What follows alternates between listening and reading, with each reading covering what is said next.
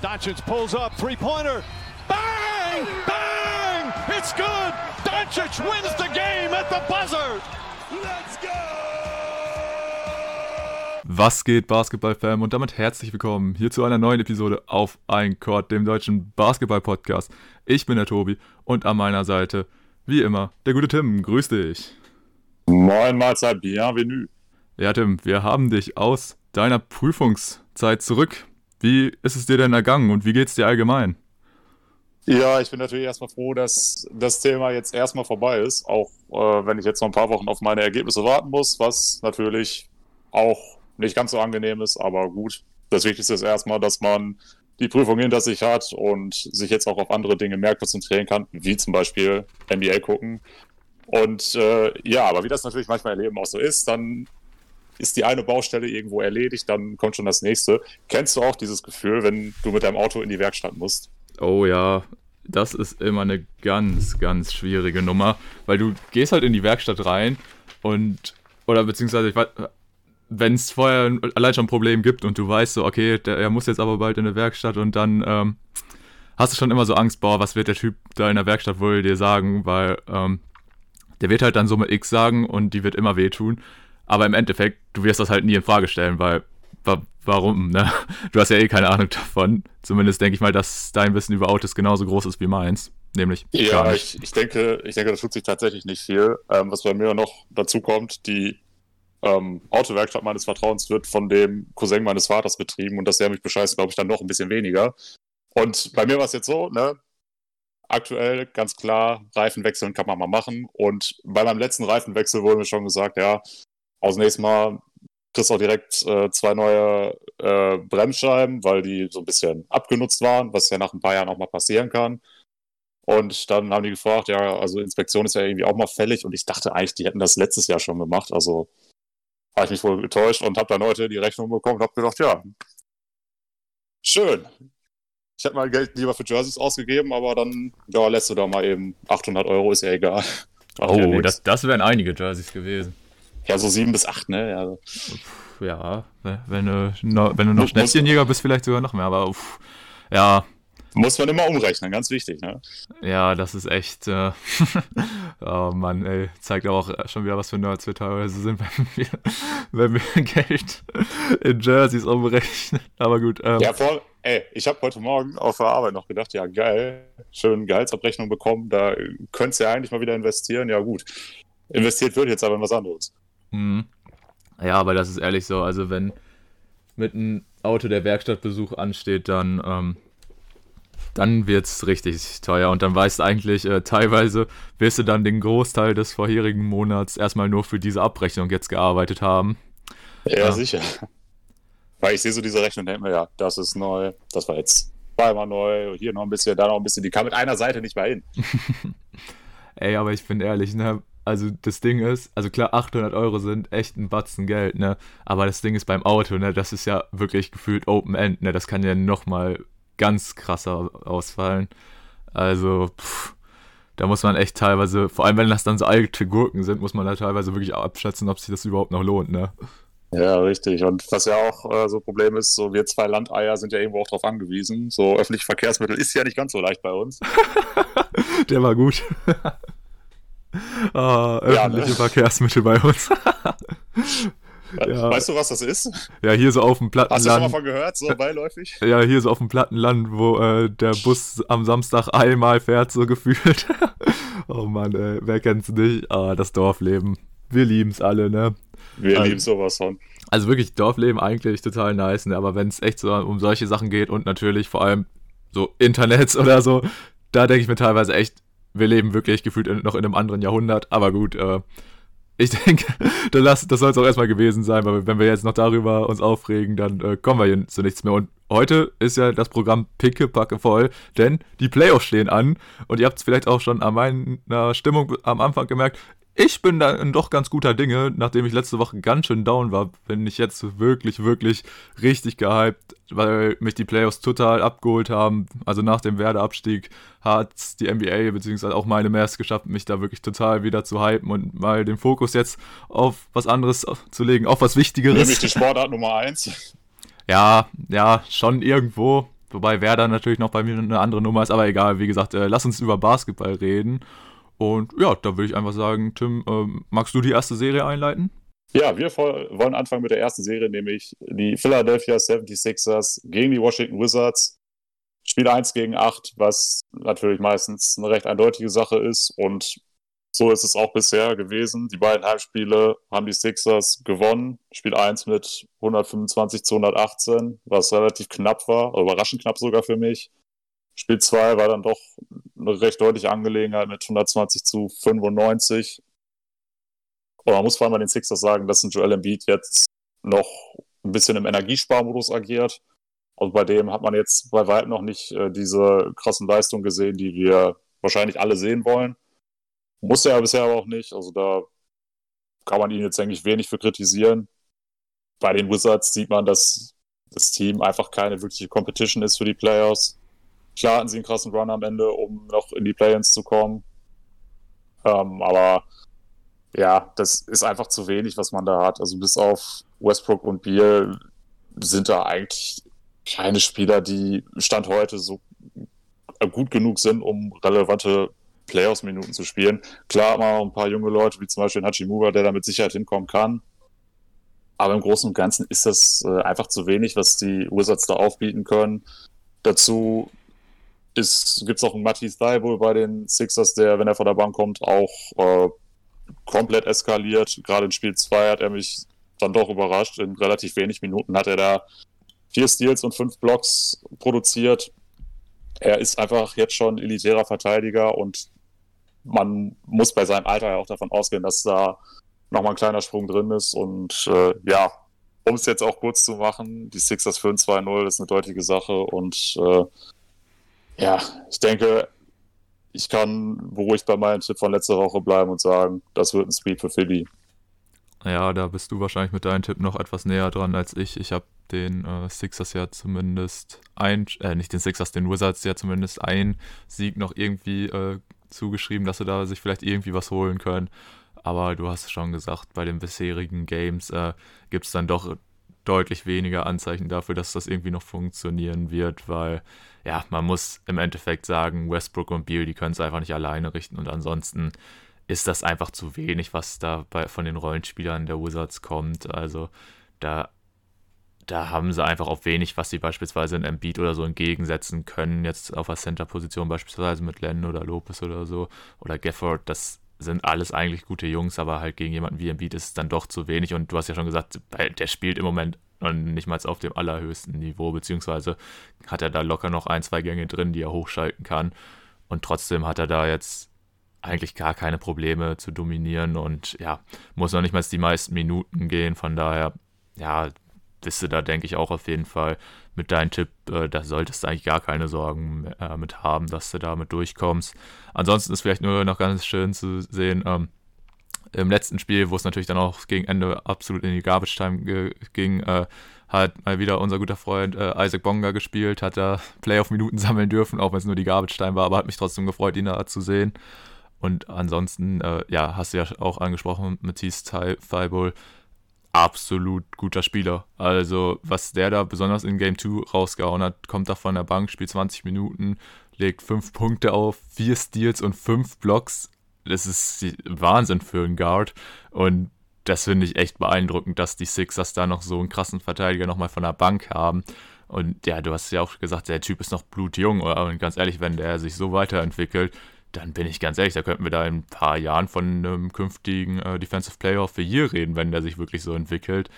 Ähm, klar, dann hat man irgendwann wahrscheinlich die Diskussion, ey, die Sixers haben drei elitäre Verteidiger im Team, wen gibt es denn überhaupt an den Award? Aber das ist echt der Wahnsinn und deswegen, alleine deshalb äh, ist es echt schon spannend zu sehen, wie Philly dann im weiteren Verlauf der Playoffs agieren wird, da, weil das ist natürlich wichtig, dass du halt auch solche starken Verteidiger in deinen Reihen hast, auch wenn natürlich manche sagen, du kannst einen Fireball nicht unbedingt mit ins Simmons zusammenspielen, aber das müssen wir dann mal schauen, wie sich das so entwickelt. Aber auf jeden Fall echt, ich bin bislang auch von den Sixers richtig, richtig begeistert.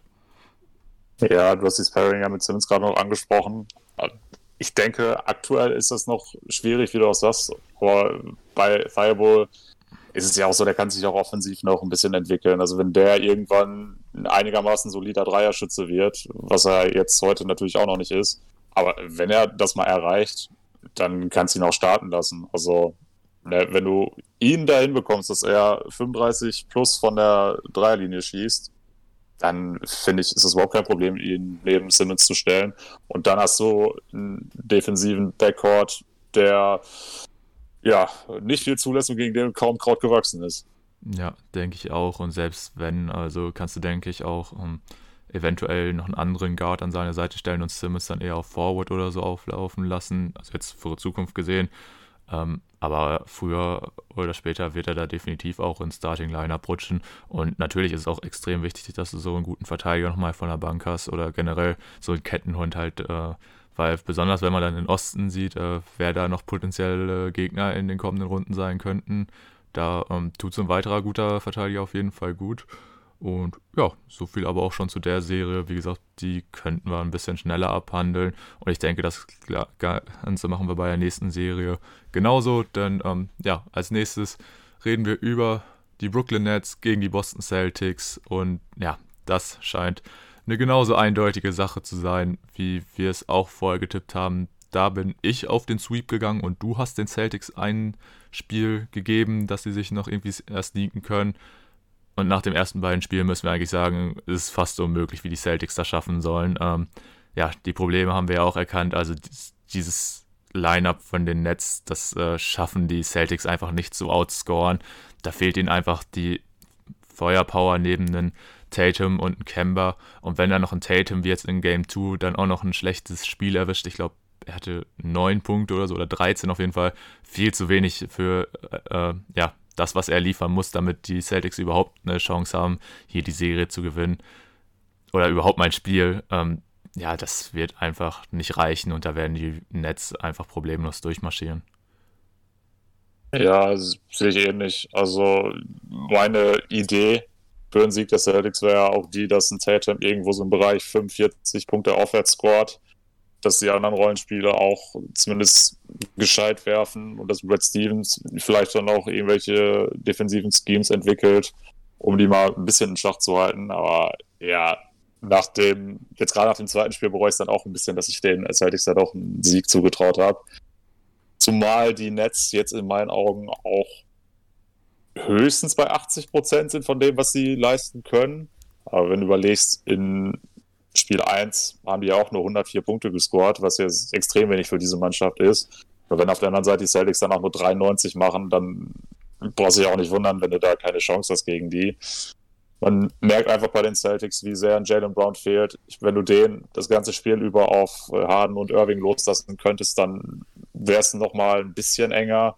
Aber auch das wäre natürlich immer noch viel zu wenig, um da irgendwie die Serie gewinnen zu können da kann ich jetzt auch nur sagen, ich äh, freue mich dann mehr auf die zweite Runde, wenn dann äh, die Nets auch ein bisschen mehr Competition bekommen. Ja, definitiv. Und wie gesagt, das war es jetzt eigentlich auch schon zu der Serie. Brauchen wir gar nicht mal mehr so viel zu verlieren. Das wird eine klare Nummer für die Nets. Und deswegen lass uns einfach über den potenziellen Gegner der Nets in Runde 2 sprechen, denn das wird der Sieger aus der Partie des dritten gegen den sechsten, namentlich äh, der Gewinner aus der Serie der Milwaukee Bucks gegen die Miami Heat. Und das ist ja auch eine Serie, die haben wir anfangs sehr umkämpft gesehen. Jetzt habe ich natürlich meinen schlauen Zettel mit den Tipps gerade nicht per Hand. Äh, weißt du zufällig, was wir getippt haben? Also ich habe äh, Bucks in sieben gesagt und Du warst, meine ich, auch bei den Bucks. Ich weiß jetzt aber nicht mehr, ob in sechs Spielen oder in sieben. Ja, irgendwie so was auf jeden Fall. Also wir waren bei den Bucks, aber haben es eigentlich als ziemlich enge äh, Kiste angesehen. Und ja, die Bucks haben uns auf jeden Fall äh, in der Hinsicht Lügen gestraft, dass sie jetzt die ersten drei Spiele mal allesamt schon deutlich gewonnen haben. In Spiel 1 war es natürlich eine knappe Sache, ging auch in die Overtime. Aber im Großen und Ganzen, also was danach für Spiele kam, da hat man echt gesagt, wow, okay, das sind Statement-Siege, weil da haben sie die Heater nochmal ordentlich aus der Halle geschossen mit, ja, jeweils um die 30 Punkte mehr. Das war schon echt beeindruckend. Und besonders nach diesem Game One, wo viele gesagt haben, oh, die Heat scheinen doch ein äh, schlechtes Matchup für die Bucks zu sein und äh, Spolstra wird Budenholzer coachen. Ähm, geben sie die Serie jetzt doch irgendwie ab und dann direkt danach zwei solche Statement-Siege zu setzen. Ich denke, damit hätten nur die wenigsten gerechnet, aber ja, da sieht man mal, dass äh, die Serie doch nicht so ähnlich ist wie im vergangenen Jahr, sondern dass sich da auf beiden Seiten dann doch personell nicht gar nicht mal so viel geändert hat, aber die Wechsel, die gemacht worden sind, die haben halt dann doch einen sehr, sehr großen Impact. Wenn man das jetzt beispielsweise anhand der Bugs sieht, wenn man, da muss man einfach nur namentlich einen Drew Holiday nennen. Was der bislang für eine Serie spielt, ist der absolute Wahnsinn. Ähm, ja, verteidigt äh, so gut wie immer einen der besten Spieler von den Heats, sei es jetzt ein Butler oder ein Dragic, ist da immer ähm, gefordert und hält da aber auch immer gut geben.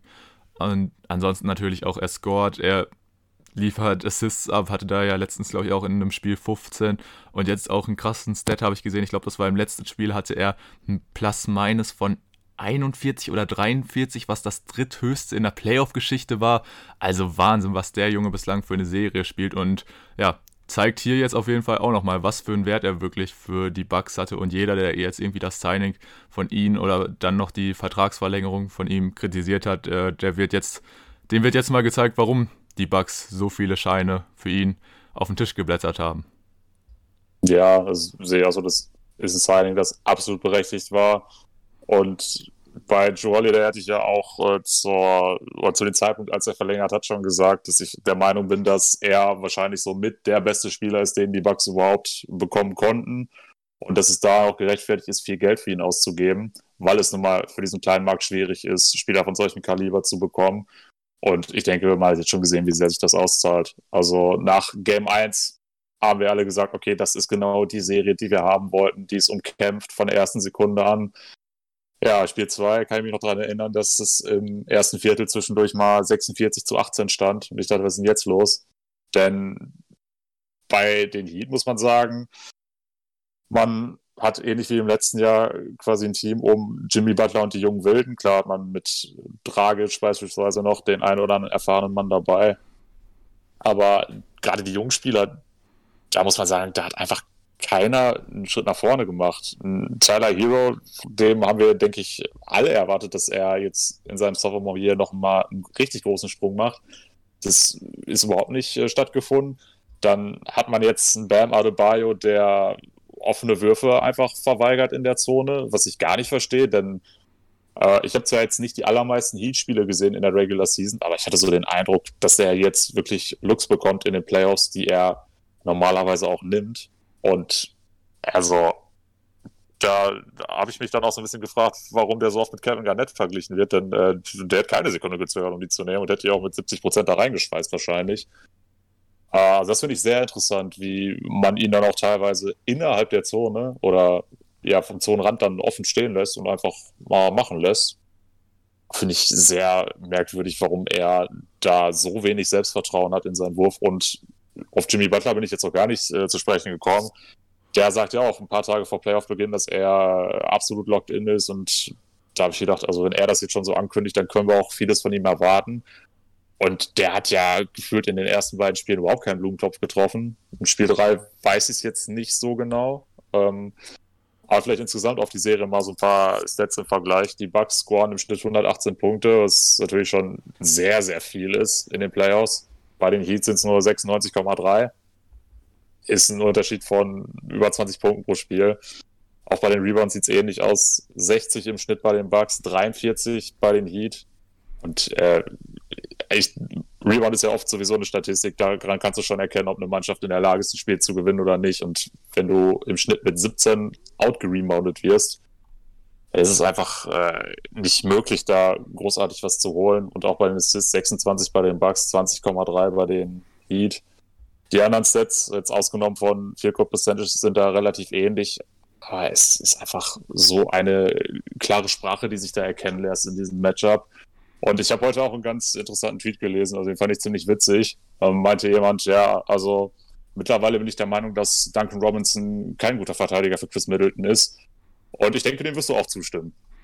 Ja, generell. Also die ganze Serie ist äh, irgendwie, finde ich, reiht die sich in dieses seltsame Jahr der Heat ein. Also du kommst halt aus der vergangenen Saison, hattest neben den Lakers halt die kürzeste Offseason, einfach weil du bis in die Finals gegangen bist und auch äh, letztes Jahr dann in der Bubble super überzeugende Leistungen gebracht hast personell verändert sich nicht viel bei dir. Du hast zwar den Abgang von Jay Crowder zu verkraften, der natürlich wichtig war, aber man hat sich gedacht, das kriegt man vielleicht irgendwie aufgefangen. Man hat ja auch später dann noch während der Saison Moves gemacht, um da vielleicht ein bisschen gegenzuwirken. Aber ja, so ein Spieler fehlt ihnen jetzt beispielsweise auch ähm, am defensiven Ende.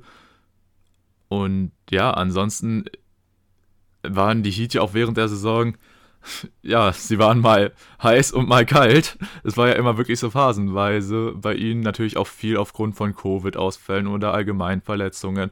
Und dann hatten sie aber wieder ihre fünf Spiele am Stück, die sie gewonnen haben, wo Jimmy auch extrem performt hat.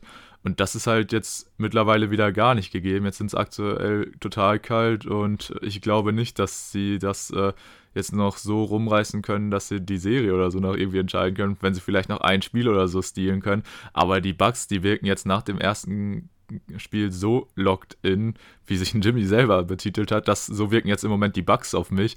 Und äh, deswegen kann ich mir sogar vorstellen, dass die Bugs das vielleicht äh, jetzt schon im nächsten Spiel klar machen oder vielleicht den Gentles im Sweep am Ende auspacken, also jetzt noch ein Spiel abgeben und es am Ende dann äh, klar machen. Weil, ja, also die Heat underperformen. Die Bugs zeigen, dass sie doch no, äh, noch äh, personell definitiv besser aufgestellt sind und dass das äh, in der letzten Season entweder ein Ausrutscher war oder dass sie halt daraus gelernt haben und jetzt Anpassungen gemacht haben, wo man sich ja auch nicht äh, ganz sicher war, ob das Coach Buhenholzer überhaupt so machen kann. Und ja, im Großen und Ganzen aber die Bugs auf jeden Fall richtig gut bislang. Jetzt kam heute die News raus, dass ähm, sie mit Dante DiVincenzo einen ihrer Guard-Starter verlieren. Der ist äh, verletzungsbedingt jetzt erst erstmal länger raus, wird äh, in den Playoffs nicht mehr spielen. Ja, natürlich. Das habe ich gar nicht mitbekommen, ehrlich gesagt.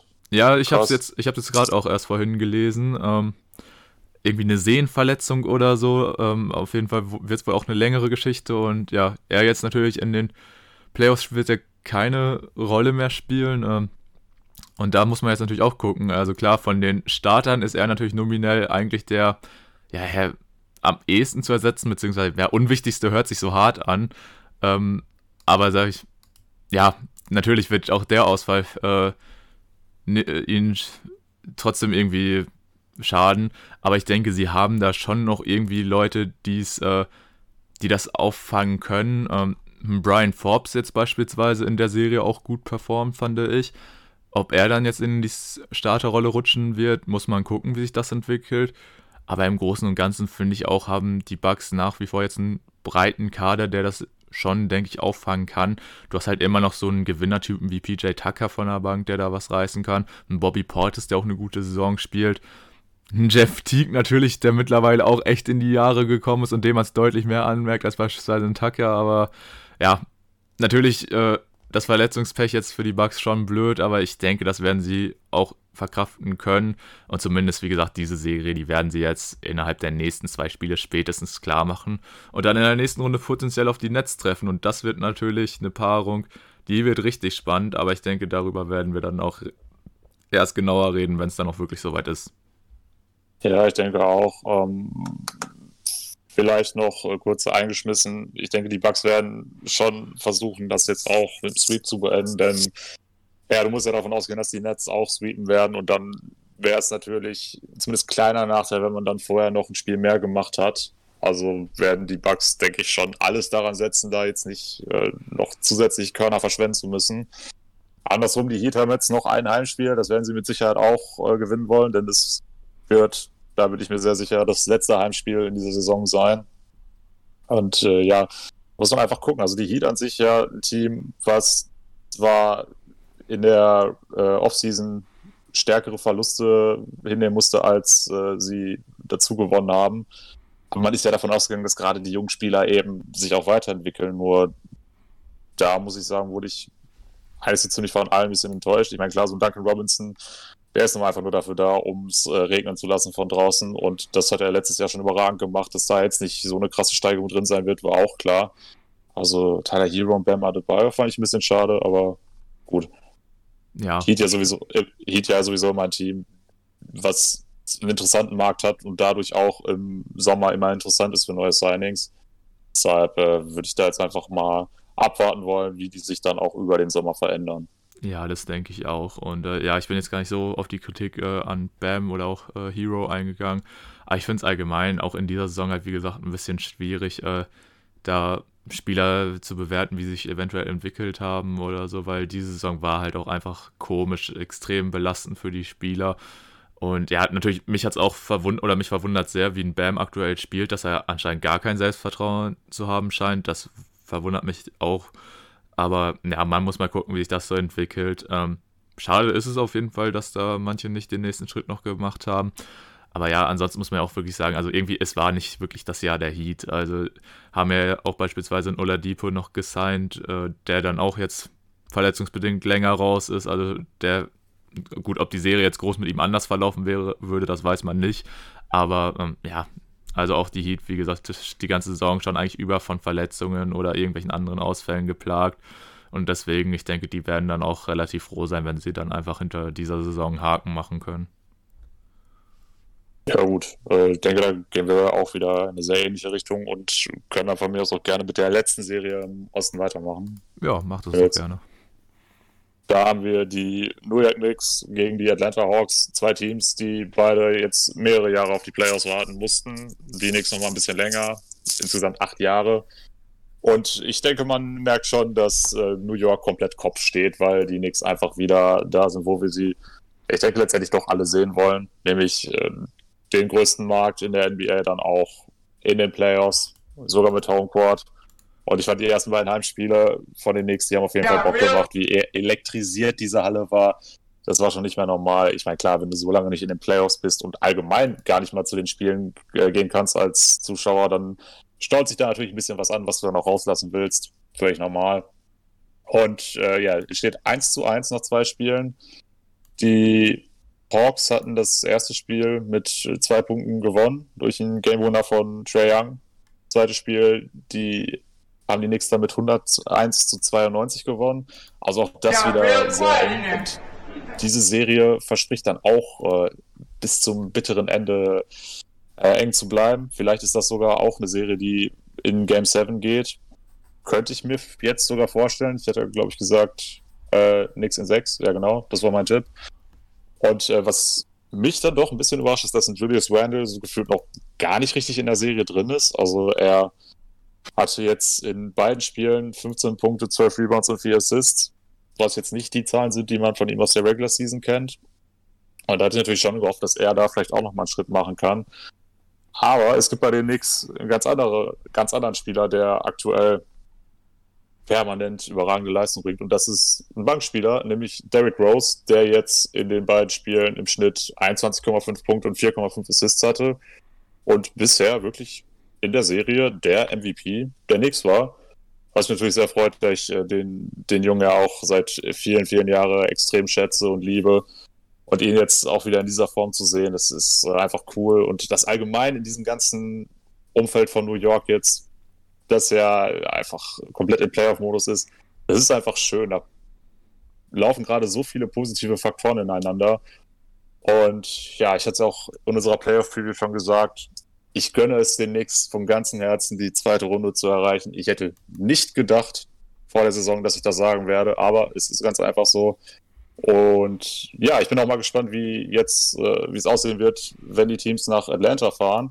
Denn wie gesagt, auch da hat man jetzt mehrere Jahre kein Playoff-Basketball mehr erlebt und äh, da bin ich auch mal gespannt, was da in der Halle los sein wird. Ja, das wird auf jeden Fall sehr spannend. Ähm, ich denke auch, es wird eine sehr umkämpfte Serie. Und dadurch, dass die Knicks halt jetzt ja, eins ihrer ersten Heimspiele schon verloren haben, glaube ich auch, dass wahrscheinlich auf dem Game 7 eventuell dann hinauslaufen könnte. Und das würde dann halt ja auch wieder in Atlanta stattfinden. Und das wäre schon schwierig. Nee, New York. Game 7 wäre New York. Ach, Game 7 wäre, ach stimmt, ja.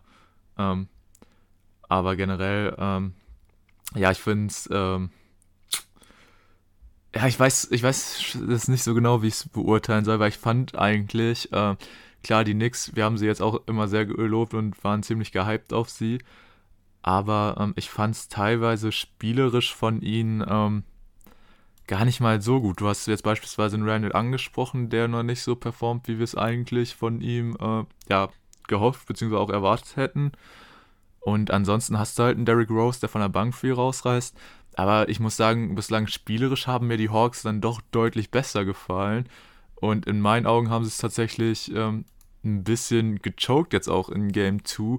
Also haben da ja auch lange Zeit geführt und am Ende haben sie es dann mit neun Zählern Abstand doch noch verloren.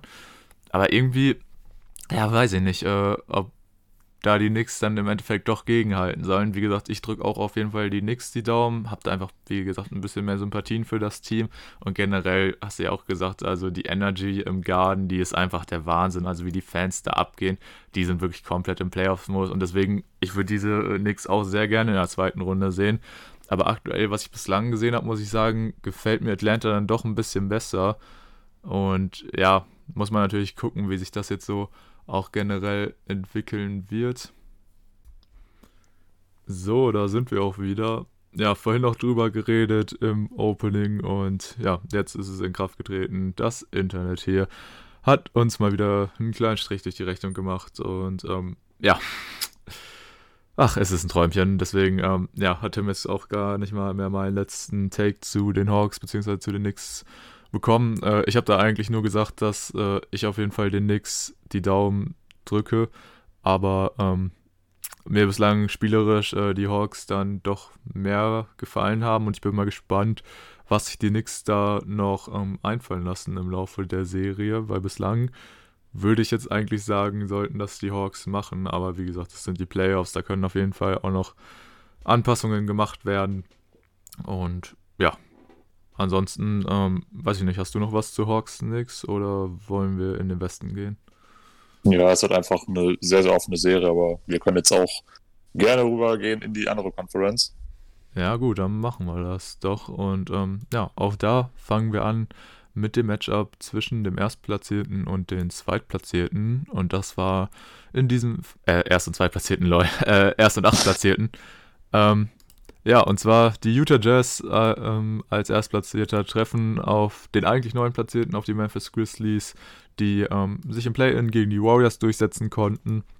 Und nachdem es direkt mal am Anfang der Serie einen Statement-Sieg der Grizzlies gab, die wahrscheinlich, der wahrscheinlich viele überrascht hat, ähm, ja, konnten jetzt die Jazz dann Spiel 2 knapp holen. Beziehungsweise, nee, nee, nee, das erste Spiel war knapp, was die Grizzlies geholt haben. Und jetzt äh, das zweite Spiel konnten die Grizzlies dann ziemlich deutlich mit 141 zu 129 gewinnen. Also auf jeden Fall da ähm, ging es offensiv ganz schön ab. Und ähm, ja, die Grizzlies natürlich äh, mit diesem ersten Sieg haben sie schon mal für Überraschung gesorgt. Hätten wahrscheinlich nicht viele ihnen unbedingt zugetraut, dass sie da überhaupt was holen können. Aber ich finde auch, die Grizzlies sind tatsächlich gar nicht mal so ein angenehmes Matchup für die Jazz. Man muss natürlich auch fairerweise sagen, in Spiel 1, was sie abgegeben haben, hatten Donovan Mitchell verletzungsbedingt äh, nicht mitgespielt. Der war jetzt in Game 2 direkt schon wieder dabei. Und ja, man hat auch gesehen, es hilft auf jeden Fall, wenn er dabei ist. Hat äh, 26 Punkte, meine ich, aufgelegt und hatte da auf jeden Fall auch einen sehr guten Impact auf das Spiel der Jazz. Aber im Großen und Ganzen denke ich, dass die Serie dann doch wahrscheinlich ausgeglichener werden könnte, äh, als viele das anfangs gedacht haben. Ich weiß jetzt gar nicht mehr genau, wie wir es auch getippt haben, aber ähm, das ist auch so eine Serie, die ist so ein bisschen under the radar, finde ich, äh, wird die auch noch richtig Spaß machen und könnte vielleicht auch noch ein bisschen spannend werden, je nachdem, wie die Grizzlies jetzt in den nächsten Spielen so performen, ob sie da ähm, ja, in ihren Heimspielen vielleicht nochmal irgendwo einen Sieg oder so rausgrinden können, dann äh, könnte das vielleicht auch noch ein bisschen spannender werden, als wir uns das, das vielleicht erst gedacht haben. Ähm, sehr positiv natürlich hervorzuheben, mein Boy Ja also was der da teilweise abliefert, ist echt der Wahnsinn. Hat jetzt im letzten Spiel 47 Punkte gedroppt, was ich glaube auch irgendein Rekord, er ist, ich glaube, der jüng, zweitjüngste Spieler in den Playoffs, der auf über 45 gegangen ist oder so. Oder kann auch sein, dass es dann nochmal mit plus 5 Assists oder so, aber der Junge, ja, ich hab's gesagt, ich hab's schon oft gesagt, ähm, dem einfach beim Spielen zuzusehen, es macht einfach so viel Spaß. Der Typ ist gefühlt ein Flummi, wie der da durch die Gegend äh, springt, ist der Wahnsinn. Den Wurf muss er sich eigentlich noch aneignen, aber sobald er den dann auch hat, dann wird das echt ein unfassbar vielseitiger und gefährlicher Spieler. So macht er halt viel noch über seine Athletik und äh, ist auf jeden Fall auch nicht zu schüchtern. Äh, gab da ja jetzt letztens auch die Szene, als er gegen Rudy Gobert zum Korb zieht und einfach versucht, über ihn drüber zu danken, wurde dann zwar abgeblockt, aber ich finde es krass, dass er sich das einfach trotzdem zutraut, dass er da wirklich einfach so Zero Fucks gibt und sich so denkt, ja gut, dann steht da halt einer der besten Rim Protector der Liga, ich ziehe hier jetzt trotzdem zum Korb. Also finde ich schon echt krass, äh, was für ein Selbstbewusstsein Jada auch einfach hat.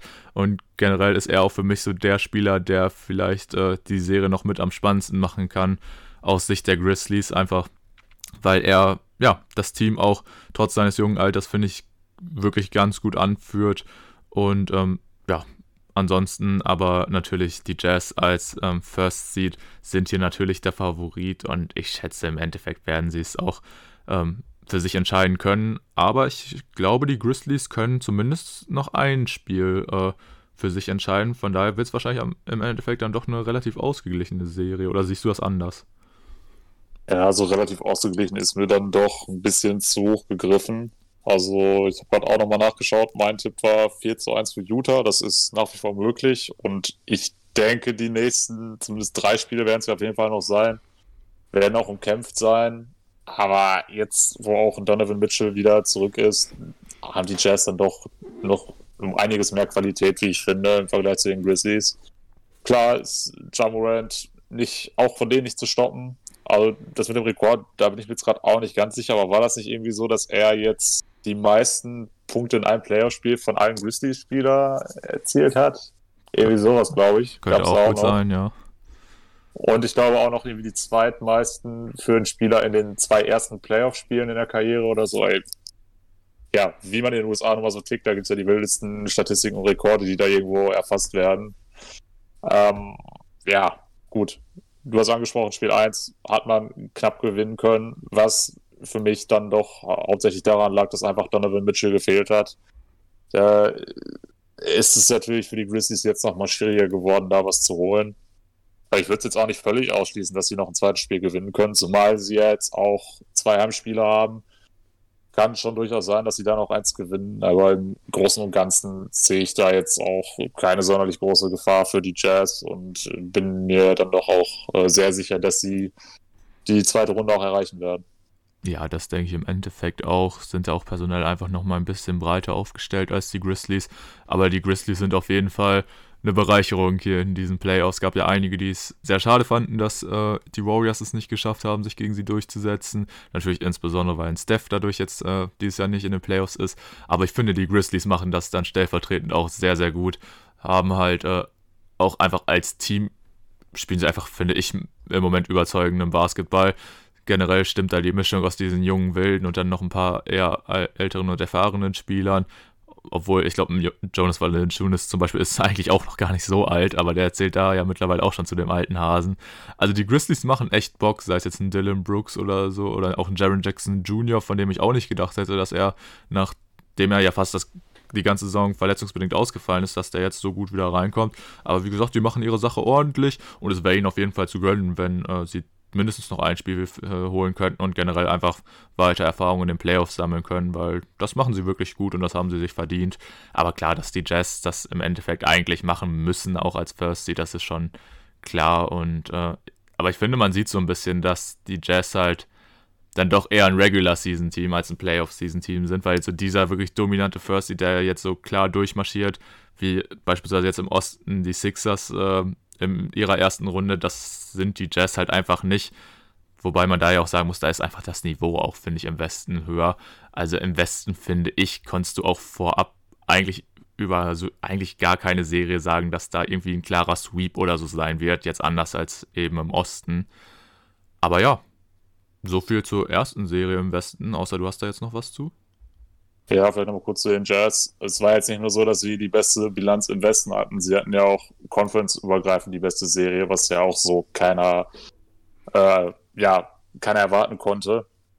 Dennoch sind sie für mich relativ weit davon entfernt, das äh, beste Team der Liga zu sein, nur weil sie den besten Rekord haben. Also da finde ich, sollte man sich jetzt auch nicht täuschen lassen. Du hast gesagt, der typische First Seed sind sie jetzt nicht. Gehe ich auch vollkommen mit. Und auch nochmal kurz zu dem Jamorant dann Versuch gegen Rudi Gobert. Ich sag dir, das war nicht der letzte Versuch. Der wird das in der Serie noch mindestens ein weiteres Mal versuchen. Ja, denke ich auch, weil der Typ, der ist einfach so null timid oder so. Der denkt sich einfach nur so, ja, gut, stehe da halt. Schade, ich, ja, egal. Also, du kannst es versuchen, mich aufzuhalten, aber ich mach's trotzdem. Also, wie gesagt, Jamorant ist einfach ein super geiler Spieler. Also, das Selbstvertrauen, was der hat, also hätten das alle Spieler.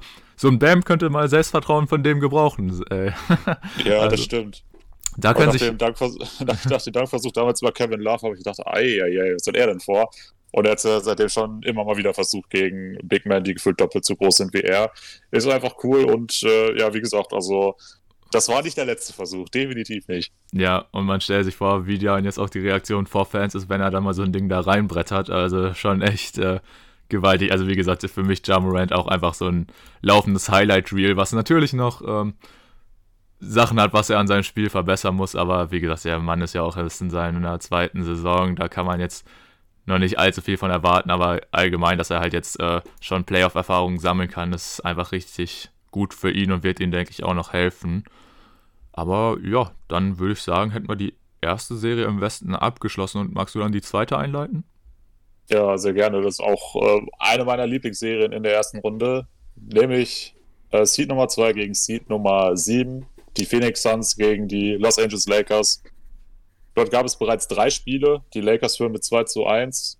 Spiel 1 konnten die Suns mit 99 zu 90 gewinnen. Danach haben die Lakers zweimal gewonnen, zunächst mit 109 zu 102 und jetzt mit äh, 109 zu 95. Und äh, ja, 2 gegen 7 ist ja ähnlich wie 1 gegen 8 meistens ein Matchup, was jetzt nicht zwingend von Spannungen geprägt ist. Das ist hier anders, denn jeder weiß, dass die Lakers auch kein typischer Seventh Seed sind, sondern immer noch eins der besten Teams der Liga. Und äh, ja, auch die Suns, die dieses Jahr hervorragend performt haben, sind auch sehr gut in die Playoffs gekommen, hatten allerdings natürlich jetzt das große Problem, dass Chris Paul sich verletzt hat. Er spielt zwar noch, aber ist natürlich angeschlagen. Ähm, in Spiel 3 stand er jetzt trotzdem 27 Minuten auf dem Feld. Ich denke, auch wenn er jetzt selber nicht so viel machen kann, ist seine Präsenz unfassbar wichtig für Spieler wie Devin Booker oder Michael Bridges, einfach so diesen erfahrenen Motor auf dem Feld zu haben. Und äh, ja, die Lakers führen jetzt 2 zu 1. Ich habe nach wie vor den Eindruck, dass LeBron sich noch so ein bisschen anguckt, was erstmal los ist. Erste Playoff-Runde ist er meistens sowieso auch äh, so ein bisschen in dem guten alten Energiesparmodus. Und ich denke, auch von Anthony Davis sehen wir vielleicht höchstens 90 Prozent von dem, was gehen kann.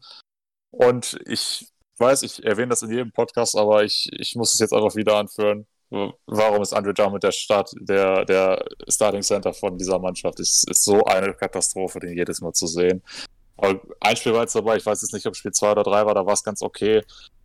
Aber du äh, merkst doch einfach, wenn du die Center da vergleichst, also sprich Drummond, Gasol und Harold, dass da ein Gasol für mich klar der brauchbarste ist in den Playoffs, einfach weil er eine viel höhere Spielintelligenz hat als die anderen. Aber ich hätte auch lieber als Backup einen Harrell als einen Drummond, aber ja, gut.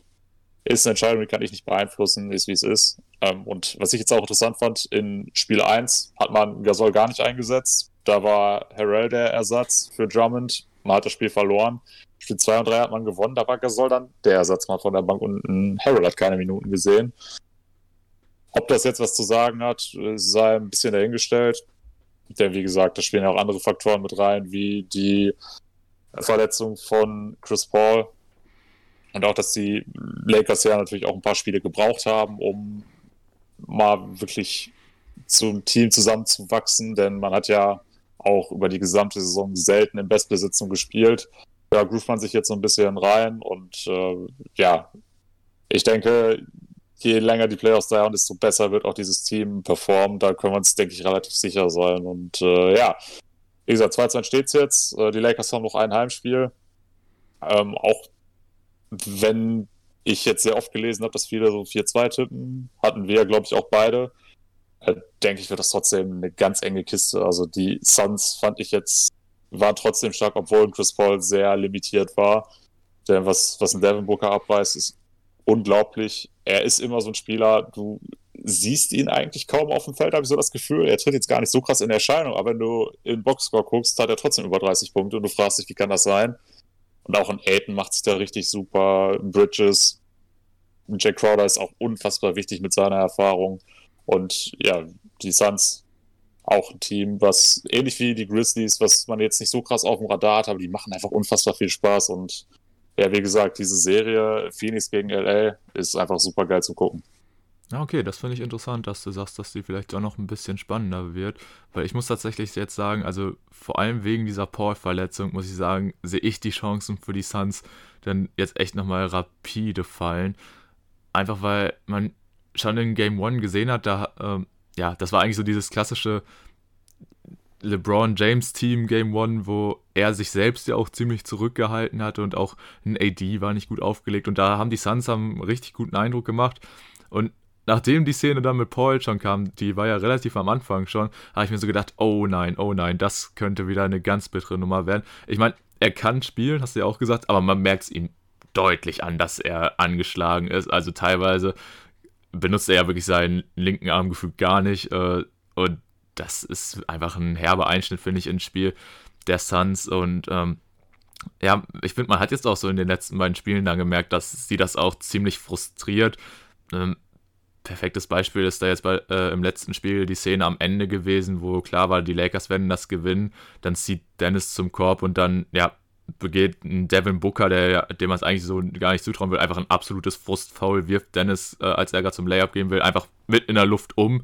Und ja. äh, was ja auch wirklich eine wirklich ekelhafte Szene war. Also, ähm, davon gab es am Wochenende oder allgemein jetzt in der Woche auch genug, aber ich denke, da wollen wir auch gar nicht so genau drauf eingehen, was da alles abseits des Feldes passiert ist. Kann man einfach nur kurz zusammenfassen: Idioten, was da zum Teil wirklich passiert ist. Äh, ja, können wir vielleicht höchstens am Ende nochmal kurz drauf eingehen. Ja, genau, aber äh, ich, ich will halt jetzt eher auf das On-Court-mäßige eingehen. Wie gesagt, ja, äh, genau. unschöne Szene von Booker, hat äh, beispielsweise auch AD nachher gesagt, äh, das darf eigentlich nicht passieren. Also so sowas äh, da so leicht fertig, einfach die Verletzung vom Gegenspieler zu riskieren. Ich meine, Dennis ist nichts passiert. Äh, ich fand es auch ziemlich cool, wie er das am Ende so verkauft hat. Lag er erst so ein bisschen am Boden und man wusste es nicht genau. Und er fängt auf einmal an, Liegestütze zu machen. Ja.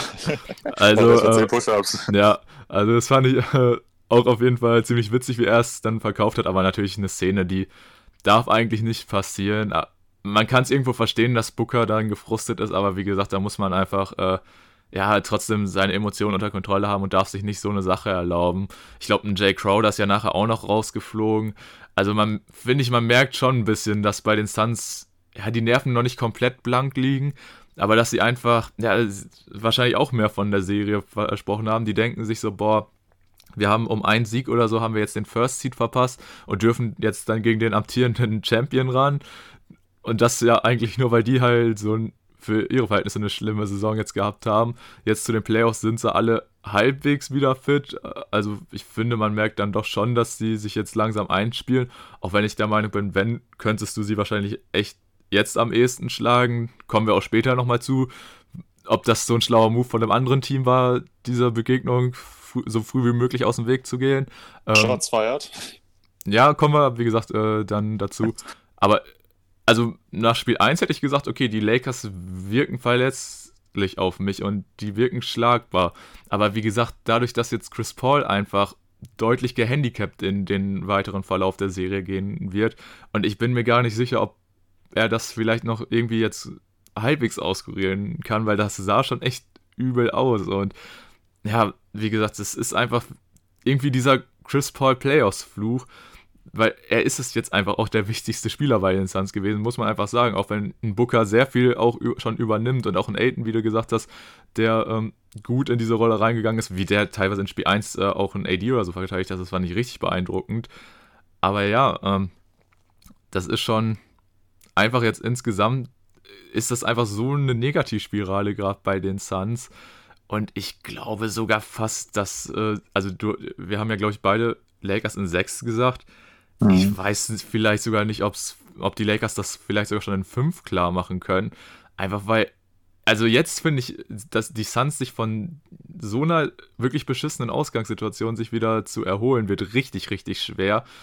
Ich meine, klar, du hast ähm, beispielsweise einen CP3, auch wenn er nicht auf dem Platz steht, wird er auch äh, von außerhalb dem Team immer wichtige Sachen sagen und äh, wird versuchen, dass sie die Ruhe behalten. Aber auf dem Feld, das wird schon echt schwer, ihn zu ersetzen. Da muss jetzt beispielsweise auch ein Devin Booker mehr den Ballvortrag übernehmen, was natürlich auch dafür sorgen wird, dass er selber weniger scoren wird. Und boah, dann wird natürlich jetzt nochmal der Druck weiter auf diese auf die Schultern der Youngstars verteilt. Und das weiß ich nicht, ob die dann wirklich da die Power haben, ähm, das dann so eng noch zu gestalten in der Serie, weil wie gesagt, die Lakers spielen sich immer besser ein. Da ist auch AD im Moment das beste Beispiel. Also ich finde, LeBron hält sich nach wie vor ziemlich zurück, beziehungsweise finde ich, merkt man bei ihm schon, dass da noch deutlich Luft nach oben ist, beziehungsweise er auch einfach noch, ja, auch nochmal so zwei, drei Gänge hat, die er höher schalten kann. Aber auch ein AD, wie gesagt, kommt immer besser rein. Ein Dennis, finde ich, merkst du seine Auszeit auch gar nicht mal so krass an. Mittlerweile fällt der Wurf auch wieder ein bisschen besser. Von daher, ah, ich weiß es nicht, ob da die Suns das Ding nochmal so eng machen können. Also Lakers in sieben sehe ich tatsächlich gar nicht. Also ich würde eher sagen sechs oder fünf. Aber finde ich interessant, dass wir da ein bisschen auseinandergehen. Nee, nee, ich glaube, du hast mich ein bisschen falsch verstanden. Also sieben sehe ich auch auf keinen Fall. Ähm, ich denke aber trotzdem noch, dass ein sechstes Spiel möglich wäre, denn wenn du überlegst, in Spiel zwei war Chris Paul ja auch schon angeschlagen und da war das Spiel auch absolut auf Messerschneide. Das wird ja auch ganz spät erst entschieden. Und äh, da die Suns ja auch auf jeden Fall noch ein Heimspiel haben, kann ich mir schon vorstellen, dass sie das dann vielleicht auch nochmal gewinnen können. Denn gerade AD ist ja leider auch immer so eine Personalie, die immer mal wieder in so einer Serie auch mal ein Spiel hat, in der es nicht so gut läuft. Deshalb würde ich es jetzt nicht ausschließen. Ähm, aber klar, die Verletzung von Chris Paul macht die Suns natürlich um einige schlechter, müssen wir gar nicht diskutieren. Aber ja, wie gesagt, ähm, dass die Lakers weiterkommen, stand vorher eigentlich auch schon so gut wie außer Frage. Jetzt natürlich nochmal umso mehr, aber dass die Suns noch ein zweites Spiel gewinnen, kann ich mir nach wie vor vorstellen, auch wenn es unwahrscheinlicher geworden ist. Ja, möglich ist es auf jeden Fall, aber ich glaube tatsächlich eher nicht dran. Aber lassen wir uns mal überraschen und äh, ja, auf die Center-Thematik äh, bin ich jetzt auch noch gar nicht drauf eingegangen. Es ist halt schon echt interessant zu sehen, ne, dass ähm, ja, ein Drummond, der wirklich ein katastrophales erstes Spiel abgeliefert hat. Jetzt die letzten beiden waren in Ordnung. Aber ein Andre Drummond ist echt kein Starting Center, den du äh, in den Playoffs in dein Line-Up sehen willst. Also. Der, also die Andre Allen hat Spaß, glaube ich. Ja, also es ist echt. Ja, ich weiß es nicht. Vor allem, dass jetzt dadurch ein Harrell gebencht wurde oder beziehungsweise äh, gar nicht mehr spielt. Ich fand halt den Impact, den er dann nochmal am offensiven Ende ähm, dir von der Bank bringen kann, das ist eigentlich was, was den Lakers auf jeden Fall gut tut. Deswegen, ich fand eigentlich, also eine Rotation zwischen Gasol und Harrell würde ich eigentlich total nice finden und in den entscheidenden Minuten wird eh ein Davis auf der 5 spielen. Haben wir jetzt bislang noch gar nicht mal so viel gesehen, aber ähm, ja, ein Drummond, äh, da wird es wahrscheinlich wirklich dran liegen, dass er sich damals irgendwas in den Vertrag sch schreiben lassen hat, dass er so und so viele Minuten spielen muss oder so. Weil ansonsten kann ich mir das nicht vorstellen, dass ein Frank Vogel da ihn einfach so lange rumlaufen lässt. Weil besonders defensiv finde ich, äh, er ist eine Katastrophe mit ihm. Also die Lakers ja sonst wirklich ein Team, was über ihre saustarke Defense kommt, haben ja auch wirklich diese Zeit ohne ihre beiden Superstars richtig gut eigentlich überstanden, verhältnismäßig. Man hat gedacht, sie würden ja komplett ähm, runterfallen und sie waren ja auch offensiv gesehen eins der schlechtesten Teams, aber dafür defensiv eins der besten. Und ich finde, mit jemandem wie Andre Drummond holst du dir da das absolute Chaos gefühlt rein. Von daher bin ich mal sehr gespannt, wie seine Minuten dann äh, in der zweiten Runde und noch weiter aussehen werden, weil äh, ja, das finde ich wirklich sehr, sehr spannend, diese Personalie. Aber schauen wir mal, ähm, wie sich da die Lakers äh, was einfallen lassen, wie sie das Problem lösen werden. Im Endeffekt denke ich, wird es einfach eh dann in der Crunch-Time wird es eh AD auf A5 sein und das ist dann auch einfach das Beste, was sie machen können. Ja, mit Sicherheit. Also wenn Jamme das natürlich jetzt in seinem Vertrag stehen hat, dann ist es irgendwo schwierig. Dann müssen die Lakers da natürlich auch irgendwo ein bisschen drauf achten. Aber ich würde ja auch Stand heute unterschreiben, dass ein Andrew Drummond über diesen Sommer nicht bei den Lakers bleibt und keinen neuen Vertrag da bekommen wird. Denn, äh, wie gesagt, also ins System von Frank Vogel passt ja so gar nicht rein. Ein Trainer, der unfassbar viel Wert auf Defense legt und dann hast du da so einen Andrew Drummond da rumlaufen, der sowohl offensiv als auch defensiv oft auch seinen eigenen Leuten einfach nur im Weg steht. Aber ja, gut, ist eine Thematik. Wir sprechen sie jede Woche an. Von mir aus können wir da jetzt auch einfach mit dem nächsten Matchup weitermachen. Ja, okay, das können wir gerne machen. Ähm, denn dann kommen wir jetzt zum Matchup äh, 3 gegen 6 und das sind deine Denver Nuggets gegen die Portland Trailblazers. Und das ist ja auch eine Serie, die auf jeden Fall schon vorab einiges an Spannung versprochen hat. Äh, zwei sehr starke Teams in der Offensive. Defensiv bei beiden bislang fand ich auch in der Regular Season und jetzt auch in dieser Serie hapert es dann teilweise schon, aber wie gesagt, äh, bei den Teams ist auf jeden Fall offensiv immer für Spektakel gesorgt. Natürlich äh, in erster Linie dank der beiden Superstars Damian Lillard und Nikola Jokic. Bei den Nuggets natürlich, ähm, bei ihnen fehlt der zweite Star mit Jamal Murray verletzungsbedingt für den Rest der Playoffs aus. Deswegen haben viele ja auch gesagt bei den Nuggets, oh, das wird ganz schön schwierig. Und äh, besonders jetzt in so einem Duell gegen die Blazers, wo es viel darum geht, viel zu scoren, da wäre natürlich so ein Murray nochmal wichtig. Aber die Nuggets haben uns ja eigentlich seit dem Murray-Ausfall auch gezeigt, dass sie das kompensieren können, dass auch die anderen Guards, der die Rollen gut übernehmen können.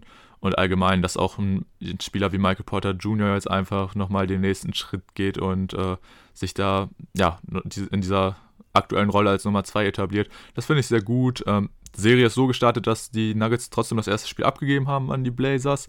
Auch relativ deutlich, okay, waren 14 Punkte, äh, aber jetzt darauf die ähm, beiden Spiele gewonnen haben. Und ähm, ja, auf jeden Fall auch wichtig, dass sie jetzt ein Spiel in Portland gewinnen konnten. Aber wie ich auch sagen muss, also ich finde die Serie, die hält auf jeden Fall bislang, was sie verspricht. Es ist bislang immer ein ziemlich offensives Spektakel. Und ich denke, das wird auch genauso weitergehen. Und die Serie äh, wird auf jeden Fall ziemlich knapp. Also ich glaube, wir hatten ja auch beide jeweils irgendwie Nuggets in sechs oder sieben. Ja, ich hatte Nuggets in sieben, du glaube ich in sechs. Ah, okay. Und ich denke, mit den Tipps sind wir auf jeden Fall gut dabei, weil ähm, die Blazers werden sich, denke ich, auf jeden Fall noch ein Spiel ähm, sichern können, einfach weil wenn da Dame und CJ heiß laufen und vielleicht noch ein Powell dazu, dann wird es einfach richtig schwer. Dann fehlt es den Nuggets auch einfach zum Teil an Verteidigern ähm, auf diesen Positionen. Auch wenn sie jetzt beispielsweise im zweiten Spiel, wo sie dann sich den ersten Win sichern konnten, haben sie ja in der zweiten Halbzeit äh, mit Aaron Gordon als Verteidiger von Damian Lillard gespielt. Das hat, finde ich, richtig gut funktioniert. Äh, will ich auf jeden Fall auch nochmal Props an Aaron Gordon rausgeben. Also der zeigt auf jeden Fall, ähm, dass er eine richtig gute Verstärkung ist, trifft offensiv eigentlich seinen Dreier sehr solide und ähm, auch so wird oft von Jokic gefunden, sodass er eigentlich immer so seine soliden 10 Punkte aufwärts einfährt. Aber was er wirklich dann nochmal am defensiven Ende ähm, bringt, das ist sehr, sehr stark und dass er jetzt auch einfach gegen teilweise so kleine Gegenspieler, die einfach agiler sind als er, dass er da so gut gegenhalten kann, das finde ich schon echt beeindruckend und ähm, ja, allgemein, die Nuggets ähm, zeigen einfach, wie gesagt, wieder, dass sie da trotz äh, jetzt dem Murray-Ausfall, dass man weiterhin mit ihnen rechnen sollte. Klar wird äh, der Run für sie jetzt schwieriger und ähm, wahrscheinlich wird dann auch in der zweiten Runde Schluss sein, aber ich sehe seh sie trotzdem, wie gesagt, diese Serie gewinnen. Aber ich habe jetzt eigentlich auch schon genug über dein Lieblingsteam geredet, deswegen würde ich jetzt erstmal das Wort wieder an dich übergeben. Ja, du hast natürlich auch die wichtigsten Sachen schon genannt. Die Trailblazers spielen eine historisch schlechte Defense. Und äh, das ist dann doch so ein bisschen der Unterschied, denn die Nuggets sind da doch zumindest durchschnittlich. Äh, du hast angesprochen, dass ein Aaron Gordon oft in der zweiten Halbzeit sich dann um Dame kümmern darf.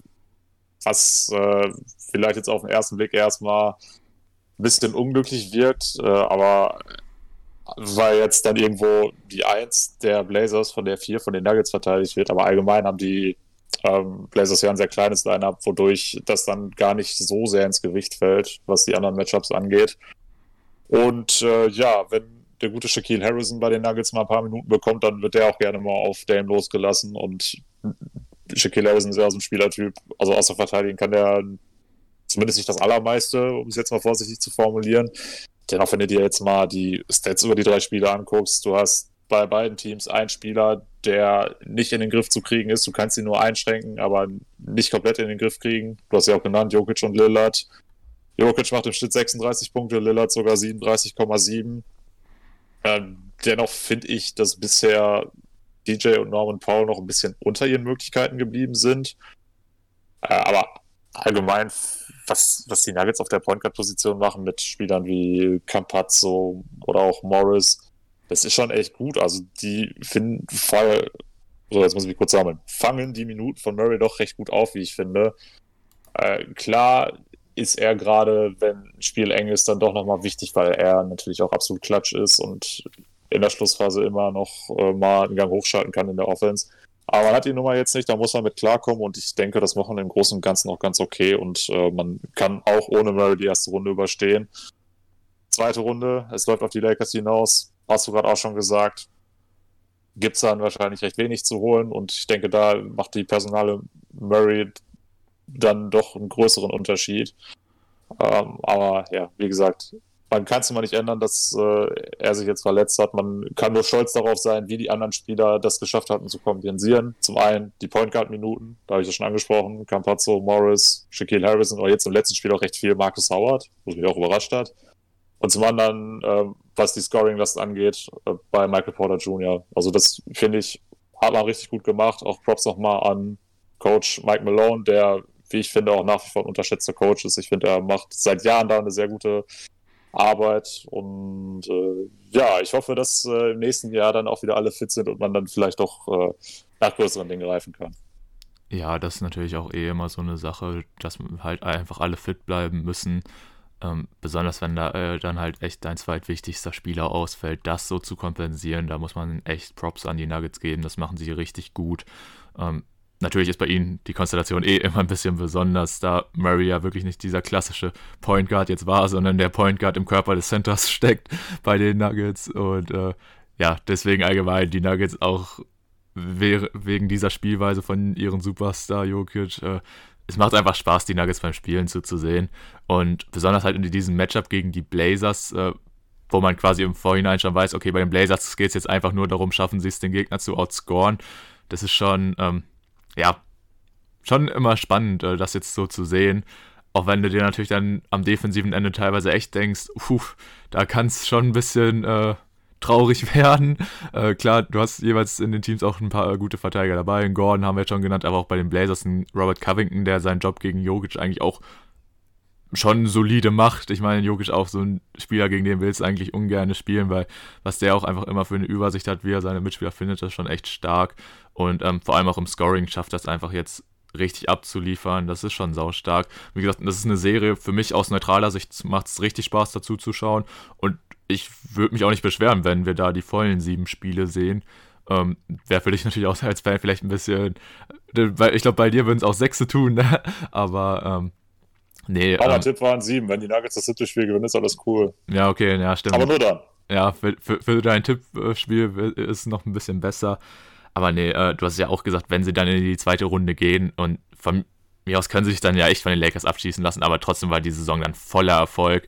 Also da wirklich äh, nach diesem Personalrückschlag mit Murray da dann wirklich noch äh, die zweite Runde zu erreichen, das ist einfach saustark. Dazu halt, wie gesagt, der ähm, dritte Platz in der Regular Season also für die Nuggets eigentlich eine super Saison und da muss man wirklich einfach schauen, dass man sich zur neuen Saison weiter gut aufstellt. Gibt ja auch ein paar Personalien, um die man sich dann kümmern muss, aber da reden wir dann, denke ich, auch ähm, drüber, wenn es soweit ist.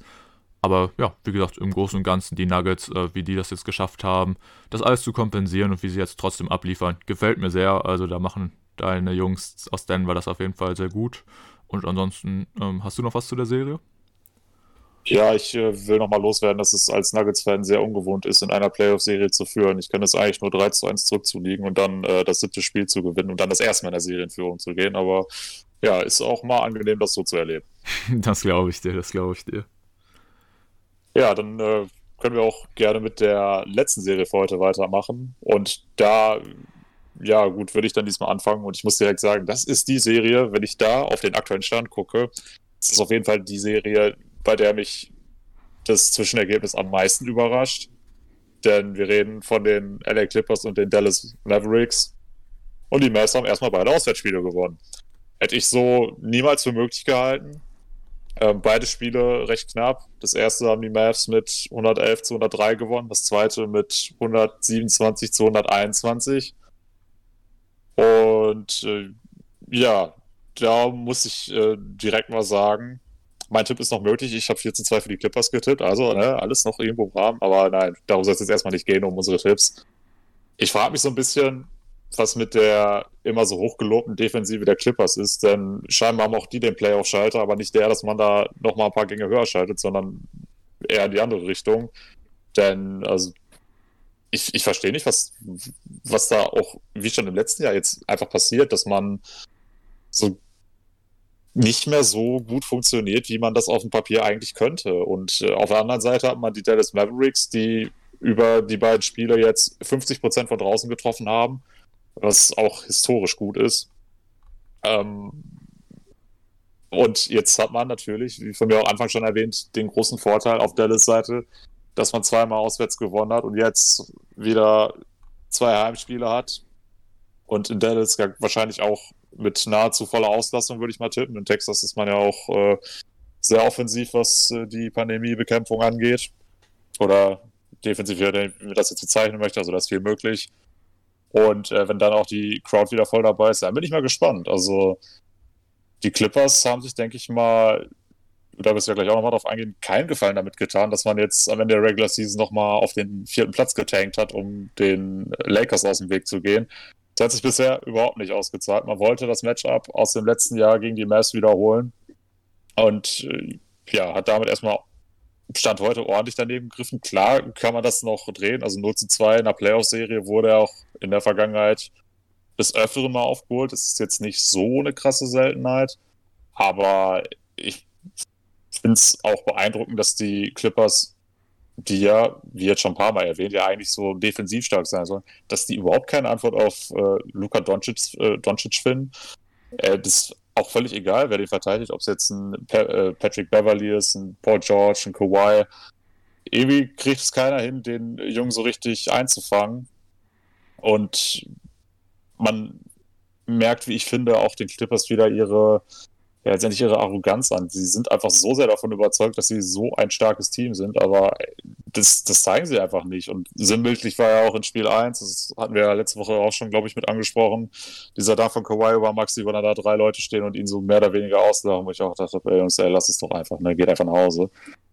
Ähm, ja, eine Serie, die für bisher auf jeden Fall für viele Überraschungen gesorgt hat und ich tue mich auch extrem schwer, da jetzt einen Ausgang der Serie zu tippen, denn du konntest nicht davon ausgehen, dass die Mavs zweimal auswärts gewinnen. Also einmal, ja klar, kann man ein Team immer zutrauen, definitiv, ohne Frage. Aber zwei ist natürlich schon eine Ansage und äh, ja, auf jeden Fall für deine Mavs jetzt erstmal eine sehr komfortable Ausgangssituation. Ah, ey, du, du müsstest jetzt gerade mein Gesicht sehen, wie ich hier jetzt die ganze Zeit mit einem Lächeln saß. Äh, und mich ja, also vorstellen kann ich es mir.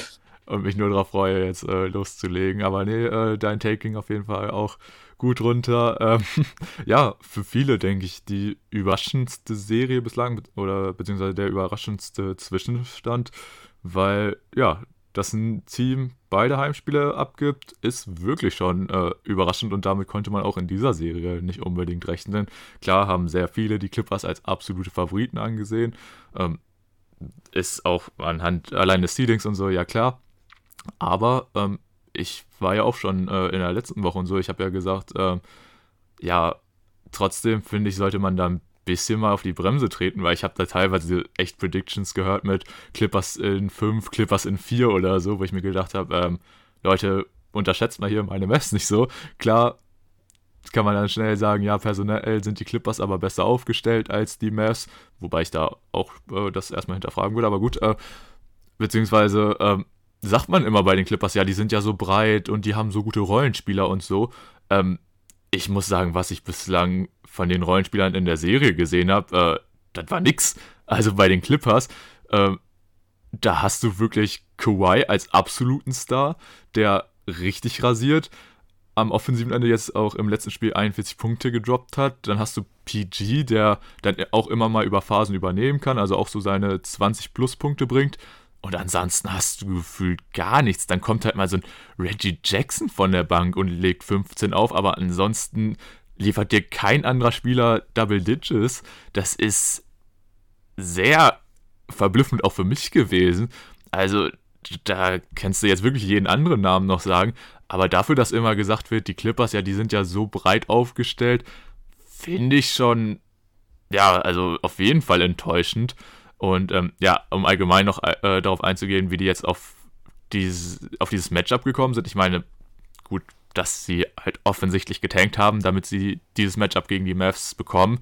Ähm, ja, wird ja viel gesagt, es hat letztes Jahr für sie geklappt, also haben sie sich wahrscheinlich gedacht, ja, machen wir jetzt auch so. Und es gibt ja Gründe, warum die nicht unbedingt gegen die ähm, Lakers frühzeitig antreffen, äh, sie antreffen wollten, einfach weil die Clippers ja selber nicht unbedingt fit sind. Du hörst immer mal so, ja, Kawhi hat noch Fuß, Ibaka hat Rücken und so, und die sind einfach alle noch nicht so richtig auskuriert. Kann ich auch irgendwo verstehen, dass man dann auch selber seine Verletzungen auskurieren will. Aber ist dann halt auch so das Ding, ne? wenn du dann auch von dir selber diese Überzeugung hast, ja, wir gehen ja auch einfach in die Conference Finals dann und treffen dann, wenn wir selber fit sind, äh, auf fitte Lakers und schlagen die auch noch. Und jetzt tust du dich so schwer gegen die Mavs und gibst deine ersten beiden Heimspiele ab. Das ist schon echt eine Sache. Also, klar, wie gesagt, ich bin absolut begeistert von meinen Mavs, aber auch eigentlich umso enttäuschter von den Clippers, weil, wie gesagt, also vor allem neben Kawhi Leonard klar hast du einen PG, der, wie gesagt, das phasenweise gut macht, phasenweise aber auch so gar nicht da ist, finde ich wirklich äh, ganz, ganz schwierig. Also, das. Also, ich bin wirklich teilweise mehr geschockt über die Clippers als äh, begeistert über die Mavs und das muss schon was sagen. Aber ja, du hast so die Punkte angesprochen, so einfach auch so ein bisschen diese Arroganz und so. Ich finde, die merkst du auch immer so ein bisschen auf dem Feld.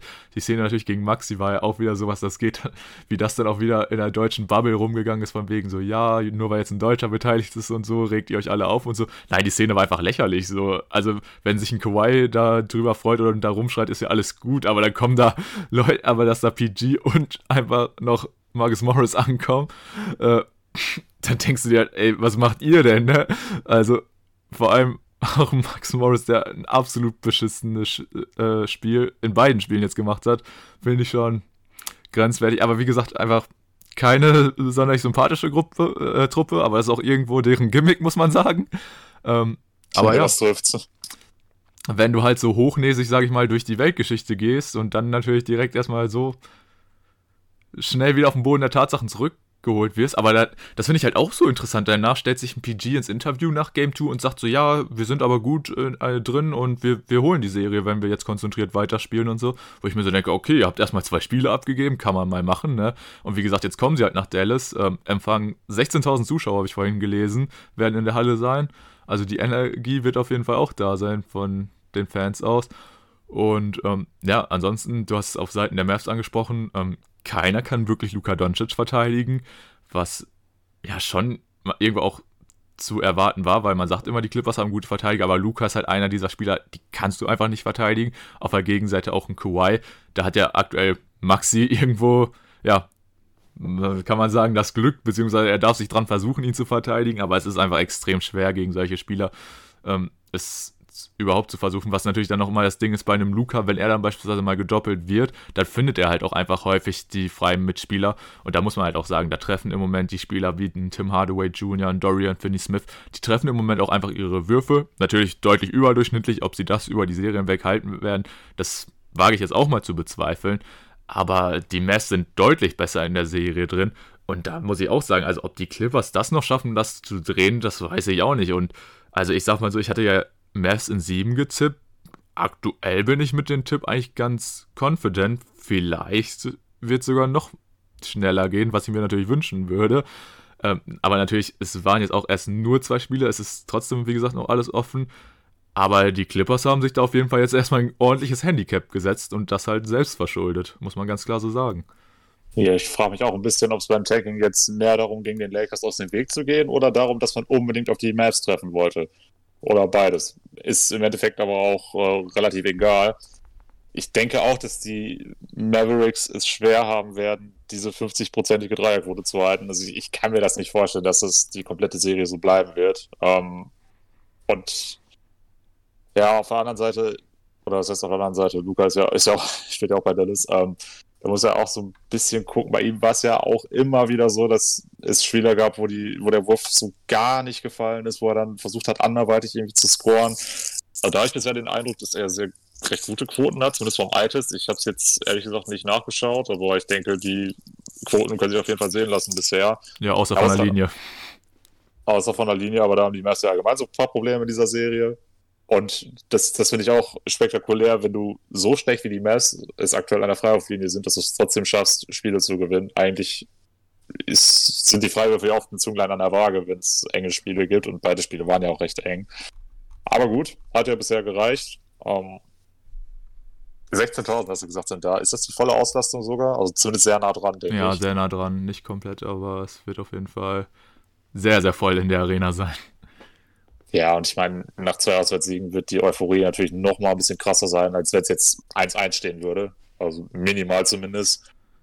Und ja, als Mavericks-Fan kann man da, denke ich mal, aktuell einen Grund zur Freude haben. Ähm, ja, was ich jetzt teilweise auch schon gelesen habe, ja, die, die Mavs zerlegen die jetzt komplett, würde ich jetzt aber auch nicht unterschreiben wollen.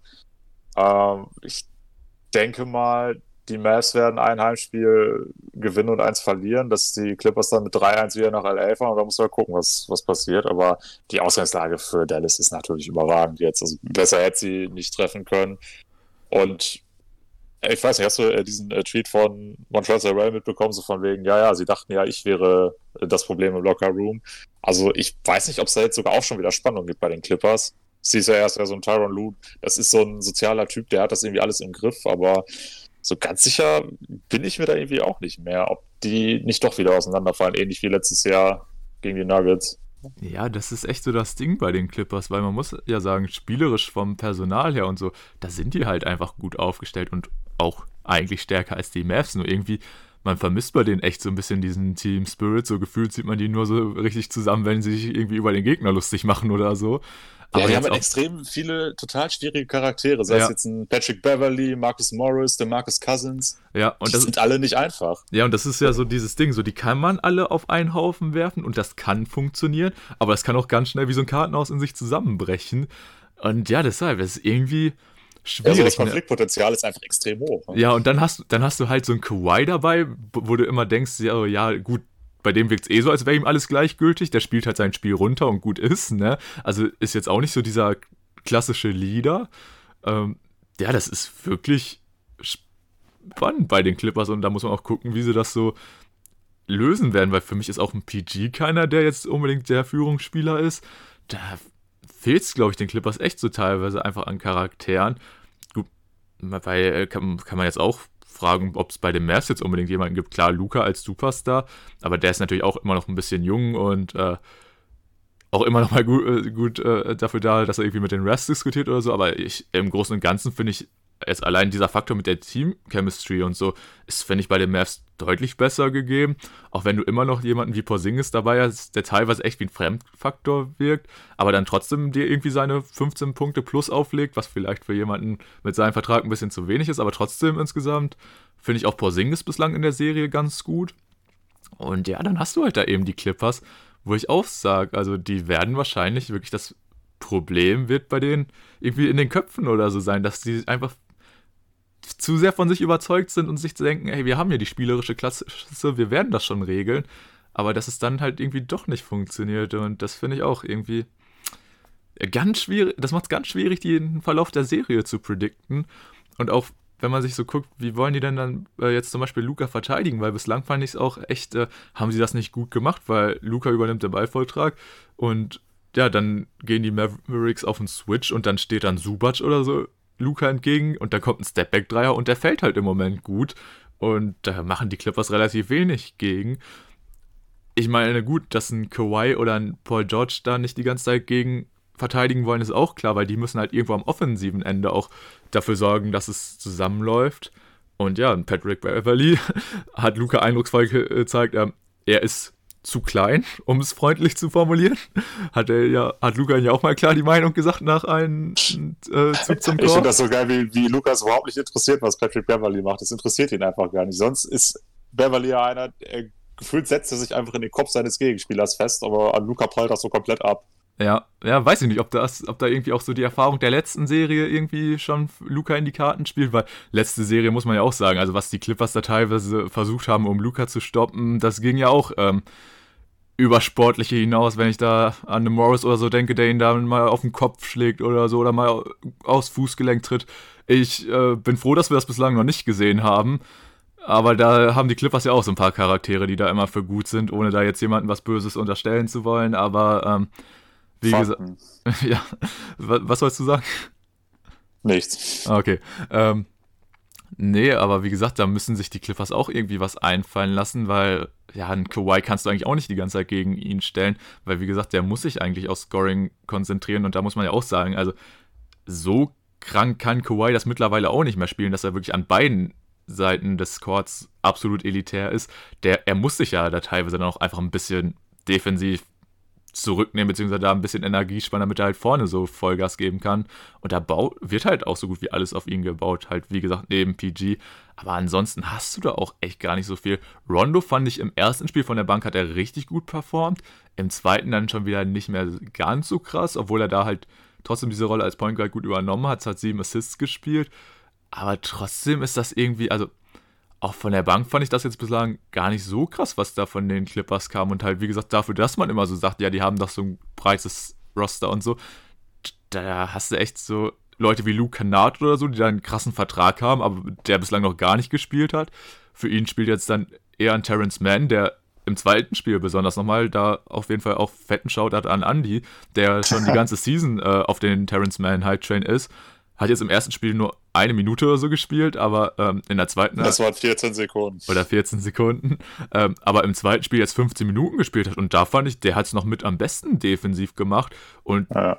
klar, vorne auch eigentlich solide war. Also jetzt also trotzdem für einen Spieler im zweiten Jahr, der da auch in den, ähm, der jetzt so das erstmal in den Playoffs wirklich äh, Minuten sammelt, macht er das gut und äh, das ist noch so einer der positiven Lichtblicke im Moment bei den Clippers. Aber ansonsten, ey, also habe ich da jetzt auch nicht unbedingt so die großen Aufhänger, wo ich jetzt, äh, oder wäre ich jetzt Clippers-Fan, ich wüsste jetzt nicht unbedingt, wo ich sagen würde, äh, ja, doch, das drehen wir jetzt aufgrund da und davon jetzt so extrem. Weil klar, du kannst jetzt sagen, die Mavericks treffen beispielsweise ihren Dreier überdurchschnittlich, aber man sagt ja auch, ähm, zu Hause treffen die Rollenspieler noch immer ein bisschen besser. Wenn sie das natürlich noch schaffen, dann äh, tschüss Clippers. Dann wird es richtig schwierig, aber auch so. ich weiß es nicht. Also, ja, kann ich mir gut vorstellen, dass sie sich trotzdem jetzt eins der Spiele zurückholen, weil die werden natürlich auch mit ordentlich Wut im Bauch jetzt antreten. Muss man dann halt trotzdem gucken, ob sie es dann schaffen, einen kühlen Kopf zu bewahren. Oder ob da wirklich das Kartenhaus in sich zusammenbricht und die Mannschaft einfach, ja, feststellen muss, dass es einfach so nicht funktioniert. Und das wäre natürlich schon eine herbe Enttäuschung für die Clippers, weil die haben sehr, sehr viel investiert, um jetzt dieses Line-up, wie sie jetzt ja, da stehen, zusammen zu haben. Und Grüße gehen raus auf OKC. ja. Und ähm, ja, die wollen natürlich auf gar keinen Fall in der ersten Runde rausfliegen. Aber ich würde es halt echt gerne sehen und nicht nur, weil es gegen meine Mavs ist. Also würden die jetzt auch beispielsweise gegen Portland oder so spielen und hätten da jetzt auch die ersten beiden Heimspiele verloren, würde ich mich ehrlich gesagt genauso freuen, weil die Clippers, die haben einfach das Gimmick, dass sie einfach keiner leiden kann. Und ja, es wäre schon ganz cool zu sehen, was dann so passiert, ähm, wenn die Clippers wirklich in Runde 1 ausfliegen. Gibt ja dann auch immer noch die Personalie Kawhi Leonard, wobei wir ja eigentlich alle davon ausgehen, dass sie, äh, dass er da bei den Clippers bleiben wird. Aber ich glaube, aus in Runde 1 wird er sich auch nicht unbedingt vorstellen. Und ja, also das ist aber auch alles Zukunftsgeplänke, um jetzt mal hier in der Serie zu bleiben. Ähm, ja, also das Momentum ist auf jeden Fall bei den Mavs. Wie gesagt, beide Auswärtsspiele zu gewinnen war ein riesiger Step, der dafür gesorgt hat, dass ich auch sagen muss, also jetzt finde ich die Serie richtig, richtig ausgeglichen. Also wer vorher mit den Clippers als Favorit gegangen ist, also der muss jetzt mindestens mal auch einige Prozentpunkte in diesen Rennen jetzt an die Mavs abgegeben haben weil das natürlich schon ein Vorteil ist. Und ich lasse mich jetzt einfach überraschen. Wie gesagt, wir recorden das Ganze jetzt äh, kurz vor Spiel 3. Danach sind wir schlauer, wenn die Mavs natürlich eine 3-0-Führung haben. Das wäre natürlich schon wirklich sehr, sehr stabil. Aber ja, muss man halt einfach gucken. Aber ich kann nur sagen, ich als Fan von den Mavs bin jetzt gerade aktuell natürlich sehr, sehr glücklich und ich bin einfach gespannt. Ich freue mich zu sehen, wie sich das Ganze weiterentwickelt. Aber das Team macht auf jeden Fall Spaß, die Serie macht Spaß. Äh, ja, mal abwarten, wie sich das so weiterentwickelt. Ja, ich habe vor allem bei den Clippers so den Eindruck, dass sie aus den Fehlern der letzten Postseason nicht wirklich gelernt haben. Aber ich denke, wenn sie das Ruder jetzt noch rumreißen wollen, dann müssen sie eigentlich beide Auswärtsspiele gewinnen. Denn wenn es nur eins ist, dann liegst du 3-1 hinten, wenn du wieder nach LA fährst. Und ich habe einfach so den Eindruck, dass diese Mannschaft nicht in der Lage wäre, drei Spiele in Folge zu gewinnen. Dann ist ja letztendlich so, wenn du 3-1 zurückliegst und die Serie noch gewinnen willst, Grüße genauso an meine Nuggets, da muss einfach alles stimmen, was du auf dem Feld machst. Da müssen so viele Faktoren ineinander laufen, damit du das wirklich dann auch aufs Parkett bringen kannst. Und ich habe einfach so den Eindruck, bei den Clippers kann das nicht funktionieren, weil sobald da ein Spieler irgendwas nicht so macht, wie er vielleicht sollte, ist einfach so dieses, dieses Reibungspotenzial, wo dieses Team einfach, wie du es gut als Kartenhaus beschrieben hast, wo dieses Kartenhaus dann einfach ineinander brechen kann. Was wir in der Vergangenheit auch gesehen haben. Deshalb denke ich, 3-1 für die Clippers aufzuholen, sehr unwahrscheinlich. Da musst du jetzt einfach zweimal in Dallas gewinnen.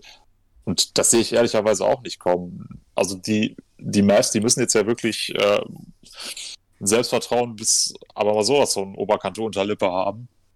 Und da kann ich es mir nicht vorstellen, dass sie jetzt beide Heimspiele abgeben. Ich kann es mir nicht vorstellen. Möglich ist es natürlich trotzdem, denn wie gesagt, der, der Schlüssel zum Erfolg für die Mavs waren ja jetzt nochmal die Dreier, die in einem Bereich fallen, was, was du eigentlich kaum einem erzählen kannst. 50 Prozent über zwei Spiele ist krass, gerade in den Playoffs. Ähm, wenn die da jetzt natürlich krass fallen und auch ähm, Luca nicht mehr so ein äh, feines Händchen hat, dann kannst du schnell mal Spiel 3 verlieren. Dann sieht es für Spiel 4 natürlich auch viel anders aus, aber wie gesagt, im Großen und Ganzen sehe ich die Master jetzt eigentlich schon in einer sehr, sehr guten Ausgangslage und äh, ich denke, sie packen die Serie. Na, nice. Also bist du da jetzt auch von deinem ursprünglichen Tipp weißt du da ein bisschen ab. Finde ich sehr nice. Freut mich natürlich, das zu hören. Und wäre natürlich auf jeden Fall dann auch die erste große Überraschung schon in Runde 1. Weil damit hätten ja halt wirklich vor der Serie die wenigsten gerechnet. Aber ja, würde mich dann doch auch mal freuen, äh, zu, die ja, Reaktion von den Leuten zu hören, die gesagt haben, ja, die Clippers klatschen die Mavs eben schnell weg. Weil, ja, das ist auf jeden Fall schon jetzt nicht mehr gegeben. Ähm, klar, wenn Aber vielleicht andersrum. Boah, da, boah, das, boah, das wäre natürlich krass, ey, wenn die Mavs das jetzt echt äh, glaube ich aber noch nicht. Ich, ich glaube es auch nicht, weil, wie gesagt, äh, da, ich kann es mir nicht vorstellen, dass sie auch wirklich ihre Quoten so drüber behalten und äh, dann werden sie wahrscheinlich ein Spiel abgeben. Wenn sie be natürlich beide abgeben, wäre blöd, aber ich denke auch eins werden sie holen und wenn du dann zu, echt zurück nach LA fliegst und noch ein Ding holen musst, sehe ich jetzt, also ich würde momentan halt auch allgemein, weil das Momentum auf deren Seite ist, würde ich auch die Mavs, wie gesagt, vorne sehen. Könnte sich natürlich auch über sieben Spiele ziehen, aber dann hoffen wir natürlich auch auf jeden Fall auch einen positiven Aufgang für die Mavs. Und ja, ansonsten denke ich, haben wir aber auch erstmal genug zu der Serie hier gesagt. Wie gesagt, ähm, wenn es zum Aus der Clippers führt, dann wird das auf jeden Fall, denke ich, auch eine sehr schöne Thematik, worüber man dann schon gefühlt einen eigenen Pot in der Offseason und so machen kann, wie es da jetzt weitergeht. Aber darüber können wir dann noch in der Zukunft, wie gesagt, noch sprechen. Ähm, ja, ansonsten äh, noch irgendwas von deiner Seite zu den Clippers gegen die Mavs oder?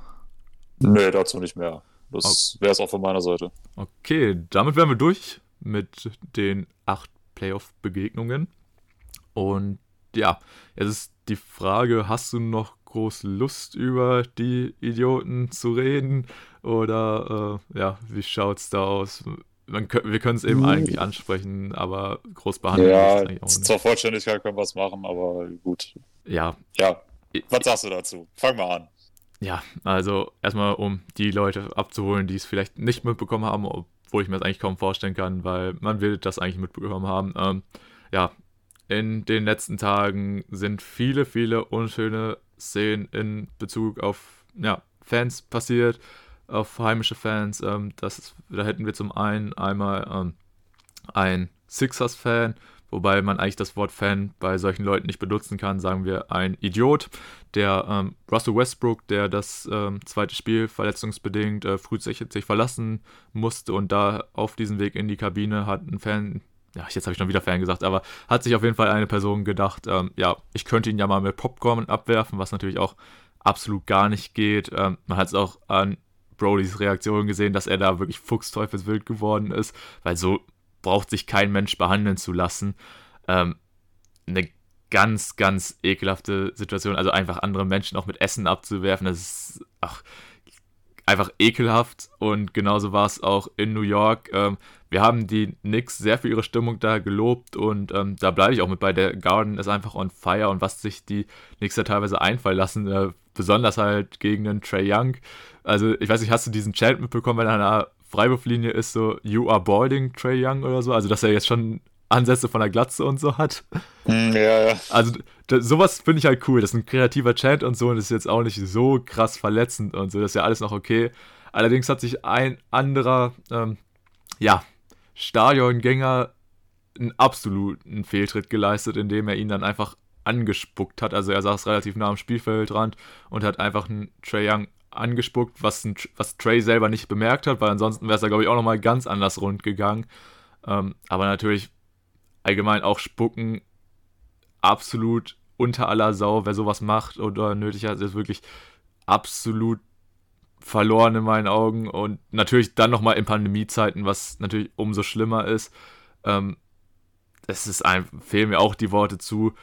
Und genauso auch zur Letz-, zur, ähm, zum letzten Punkt ähm, beim Spiel der Jazz gegen die Grizzlies haben anscheinend drei ähm, Fans der Jazz, wie gesagt, Fans in Anführungszeichen, haben Familienmitglieder von Ja Morant rassistisch beleidigt, was natürlich, ja, die Jazz-Gemeinde, beziehungsweise, äh, ja, die haben allgemein irgendwie ja so ein bisschen den Ruf weg, beziehungsweise haben schon diesen negativen Stempel aufgedrückt, dass es da, ja, immer mal wieder zu rassistischen Anfeindungen und so kommt gegenüber gegnerischen Spielern, was natürlich einfach auch irgendwie da tut einem natürlich auch irgendwie das Franchise leid, weil dann hast du da so vereinzelte Idioten, die so ein schlechtes Licht auf dein Franchise werfen. Das ist schon, ja, einfach schlimm. Und wie gesagt, das sind einfach alles Idioten.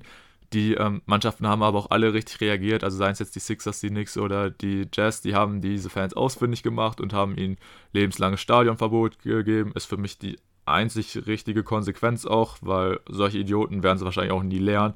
Solche brauchst du nicht in den Stadien.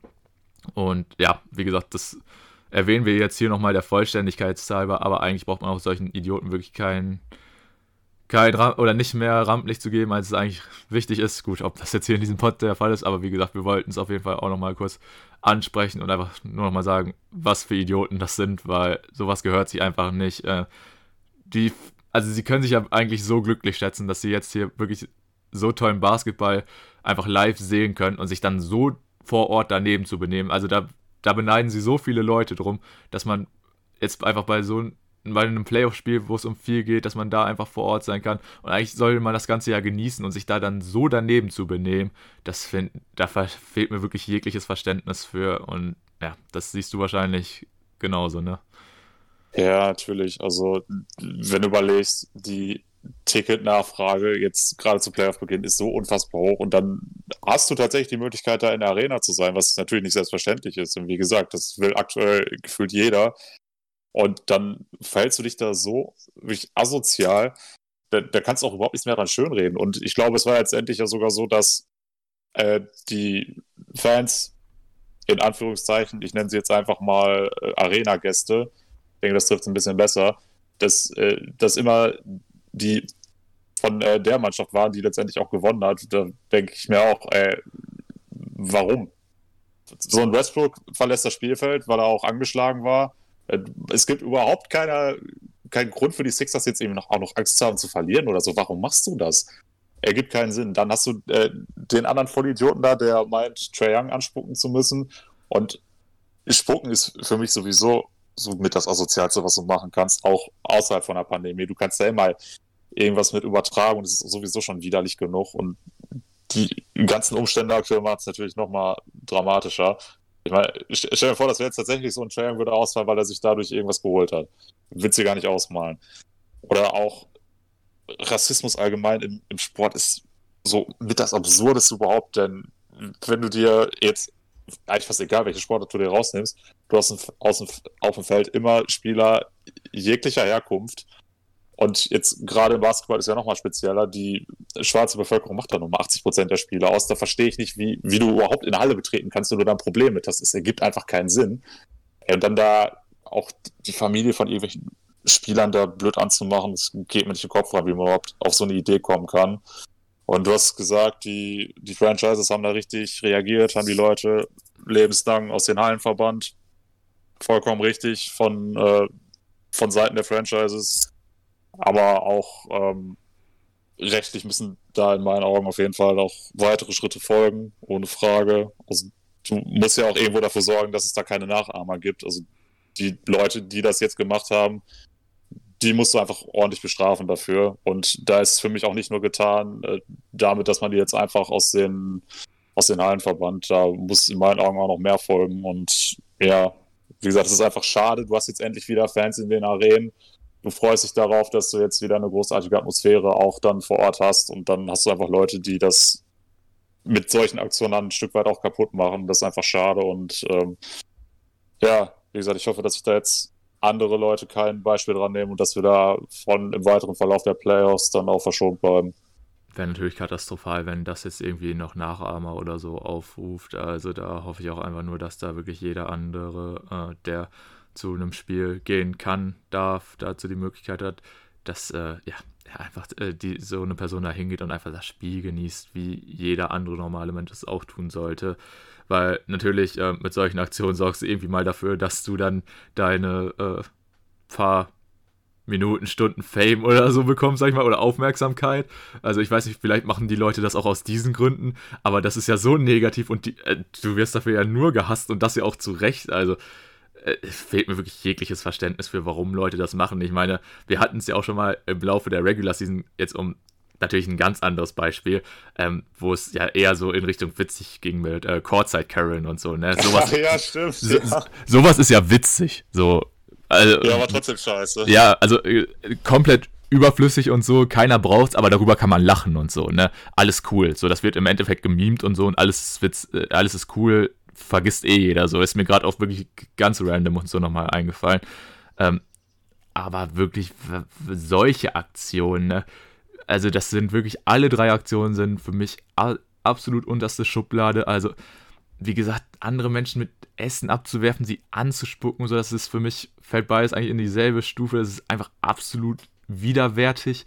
Und wie gesagt, auch das mit dem Rassismus, also dass wir da einfach immer noch nicht so weit sind, äh, da einfach jeden Menschen gleichwertig anzusehen und so. Du hast ja auch gesagt, also du kannst doch nicht, wenn du, sag ich mal, ja, du hast sie jetzt Stadiongänger oder so genannt, aber man, es waren ja Fans der Heimmannschaften und dann hast du da jetzt beispielsweise, du hast auch in deiner eigenen Mannschaft auch Leute, die dunkelhäutig oder afroamerikanischer Herkunft sind und dann beleidigst du jemanden aus dem Gegnerteam, der auch so, kann ich nicht verstehen, kann ich wirklich nicht verstehen, also wie, da merkst du aber auch solche Leute, die denken von hier bis, ja, keine Ahnung, zurück oder so, keine Ahnung. Von der Wand bis zur Tapete. Ja, ja. Also, wie gesagt, für sowas fällt mir jegliches Verständnis. Äh, ich bin mir da aber auch ziemlich sicher, dass da noch weitere Konsequenzen folgen werden. Ob man dann davon so viel mitbekommen wird, ist halt, denke ich, die Frage. Aber das Wichtigste. Ja, nicht. Ja, glaube ich halt auch nicht. Aber das Wichtigste haben jetzt auf jeden Fall, ähm, ja, die Franchises äh, gezeigt mit ihrer Reaktion. Das ist das Mindeste, was passieren sollte. Ich glaube, jetzt haben viele halt auch gefordert, dass man die allgemein halt, äh, oder die NBA diese Fans allgemein für jedes Stadion sperren sollte. Ich weiß auch gar nicht, ob das überhaupt dann damit inbegriffen ist, aber ähm, ist ja jetzt auch erstmal nicht so wichtig. Aber ja, wir reden ja schon wieder viel zu lange über solche Idioten. Ähm, wie gesagt, ich hoffe auch einfach nur, dass das nicht weiter vorkommt, weil ansonsten wird man halt echt darüber reden, ja, die Fans sind wieder da, aber benehmen sich nicht, obwohl das halt ein prozentual so winziger Anteil ist. Und besonders halt bei diesen Knicks Stadion-Gängen, da regt mich das so auf, weil wie gesagt, wir haben die Stimmung im Garten ja so gelobt und wie die Fans ausrasten, weil die sich einfach so freuen, dass ja jetzt einfach wieder Playoff-Basketball in New York ist. Und dann hast du halt wirklich so einen Vollidioten, weswegen dann halt auch negativ darüber berichtet wird. Das ist schon, einfach schade und ich hoffe einfach wirklich, dass sich da ähm, die anderen Fans, weil die nenne ich jetzt auch wirklich Fans, dass da sich keiner ein Beispiel dran nimmt, sondern dass einfach alle ins Stadion gehen, den wirklich sehr, sehr starken Basketball, den wir bislang eigentlich immer zu sehen bekommen haben, auch genießen. Und ja, auch dann einfach ja, das hast du ja auch schon gesagt, dass es bislang immer dann aus den Gewinnermannschaften äh, jeweils kam, weil, also man sagt auch immer, man muss ein fairer Verlierer sein, aber genauso zeigt sich Größe auch, äh, wenn man gewinnt und einfach da auch trotzdem Respekt mit dem anderen Team, mit dem Gegner hat. Also es ist wirklich allgemein so, dass da werden einfach Grundgedanken im Sport, werden da mit Füßen getreten und da kann ich mich wirklich richtig drüber aufregen. Also da könnte ich wahrscheinlich jetzt noch zig Minuten weiter mich in Rage reden, aber ich glaube, das führt ja dann auch zu nichts mehr. Deshalb äh, hast du noch was dazu? Äh, dazu nicht, aber ich würde ganz gerne die Episode dann nochmal mit einem kleinen Upper beenden. Ja, das darfst du gerne find, so können, so können wir es nicht stehen lassen. Ich weiß nicht, ob du es mitbekommen hast, aber an diesem Wochenende steht das Final vor der Euroleague an. Und äh, das erste Halbfinale ist jetzt auch vorhin schon zu Ende gegangen. Und da gab es ein deutsches Duell, was ich ganz cool fand, auch gespielt. Haben ZSK Moskau gegen FS Istanbul und da gab es dann das Duell Johannes Thiemann gegen Tibor Pleiss. Äh, Tibor Pleiss hat mit FS gewonnen, 89 zu 86 und im zweiten Halbfinale spielen der FC Barcelona gegen Mailand und da ist ja auch Paul Gasol vertreten und ich bin ehrlich, ich möchte ein Finale sehen. Tibor Price gegen Paul Gasol, das hätte was. Ja, das wäre auf jeden Fall sehr cool. Äh, ich habe auch nur jetzt am Rande davon was mitbekommen. Also es war ja ein deutsches Center-Duell, meine ich jetzt in dem einen Halbfinale. Genau. Ne? genau. Ähm, ja, auf jeden Fall cool, dass dann ja sicher war, dass eines es ins Finale geschafft hat. Und wenn es natürlich ein Pau Gasol noch schafft, ich weiß nicht, hast du letztens einen Clip äh, aus einem Spiel von Barcelona gesehen, wo er noch hinter einem Ball hinterher hechtet, wo du dir so denkst, boah, nee. also da war halt auch ein Ball, der ins Ausgegangen wäre und er hechtet da noch hinterher und kriegt den noch irgendwie gerettet, wo ich mir auch so denke, boah, mit 40 möchte ich überhaupt noch so beweglich sein. Vor allem der Größte, das ist ja das Absurde. Ja, das ist wirklich absurd, aber nee, äh, hat der gute Pau da auch wieder sehr stabil gemacht und äh, ja, einfach schön, dem Mann nochmal beim Spielen zuzusehen und ja, wäre natürlich eine schöne Finalpaarung. Aber ja, sehr guter Einwand auch nochmal von dir, dass äh, wir die Episode mit was Positivem beenden, weil so konnten wir es wirklich nicht stehen lassen. Ähm, aber ansonsten wäre es das auch von meiner Seite. Ich äh, habe jetzt nichts mehr auf dem Programm und äh, ja, ich denke, das sieht bei dir genauso aus. Ja, ich habe meinen Appa jetzt auch rausgehauen, also ja, bin genau. ich auch durch. Ja, also hast du hier nochmal die Stimmung zum Ende der Episode angehoben. Und ähm, ja, damit würde ich dann auch die heutige Episode schon mal für beendet erklären, beziehungsweise würde schon mal in die Abmoderation überleiten. Ähm, ja, wir sind wieder am Start. Äh, Tim ist aus seiner Prüfungsphase zurück und deswegen ähm, ja, genießen wir jetzt auf jeden Fall die Playoffs und werden wieder in gewohnter Manier für euch den Podcast liefern können.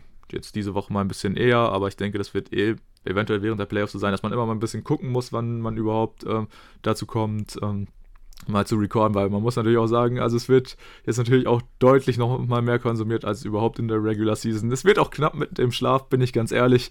Da geht man teilweise echt schon ein bisschen auf den Krückstock, beziehungsweise muss da auf sehr viel Koffeinzufuhr jetzt in meinem Fall zurückgreifen, aber das wird schon, das sind Playoffs, darauf freuen wir uns ja auch dann die ganze Regular Season über und von daher ja, wäre es das erstmal von meiner Seite. Wie gesagt, freut mich sehr, dass ihr eingeschaltet habt. Und ja, ansonsten würde ich auch nur sagen, schaltet auch, gerne nächste Woche wieder ein. Folgt uns hier auf den, auf den Seiten, auf denen ihr den Podcast hört, aber natürlich auch gerne auf Instagram. Ihr findet uns da unter @aufeincord_pod. Hinterlasst auch gerne eine Bewertung für uns im ähm, Apple Store. Da sind wir, beziehungsweise auf iTunes Store heißt es, glaube ich. Ich kenne mich damit auch nicht aus. Äh, egal. Letzten Worte sind bei Tim. Bis nächste Woche. Haut rein. Ciao, ciao. Danke fürs Zuhören. Genießt Basketball.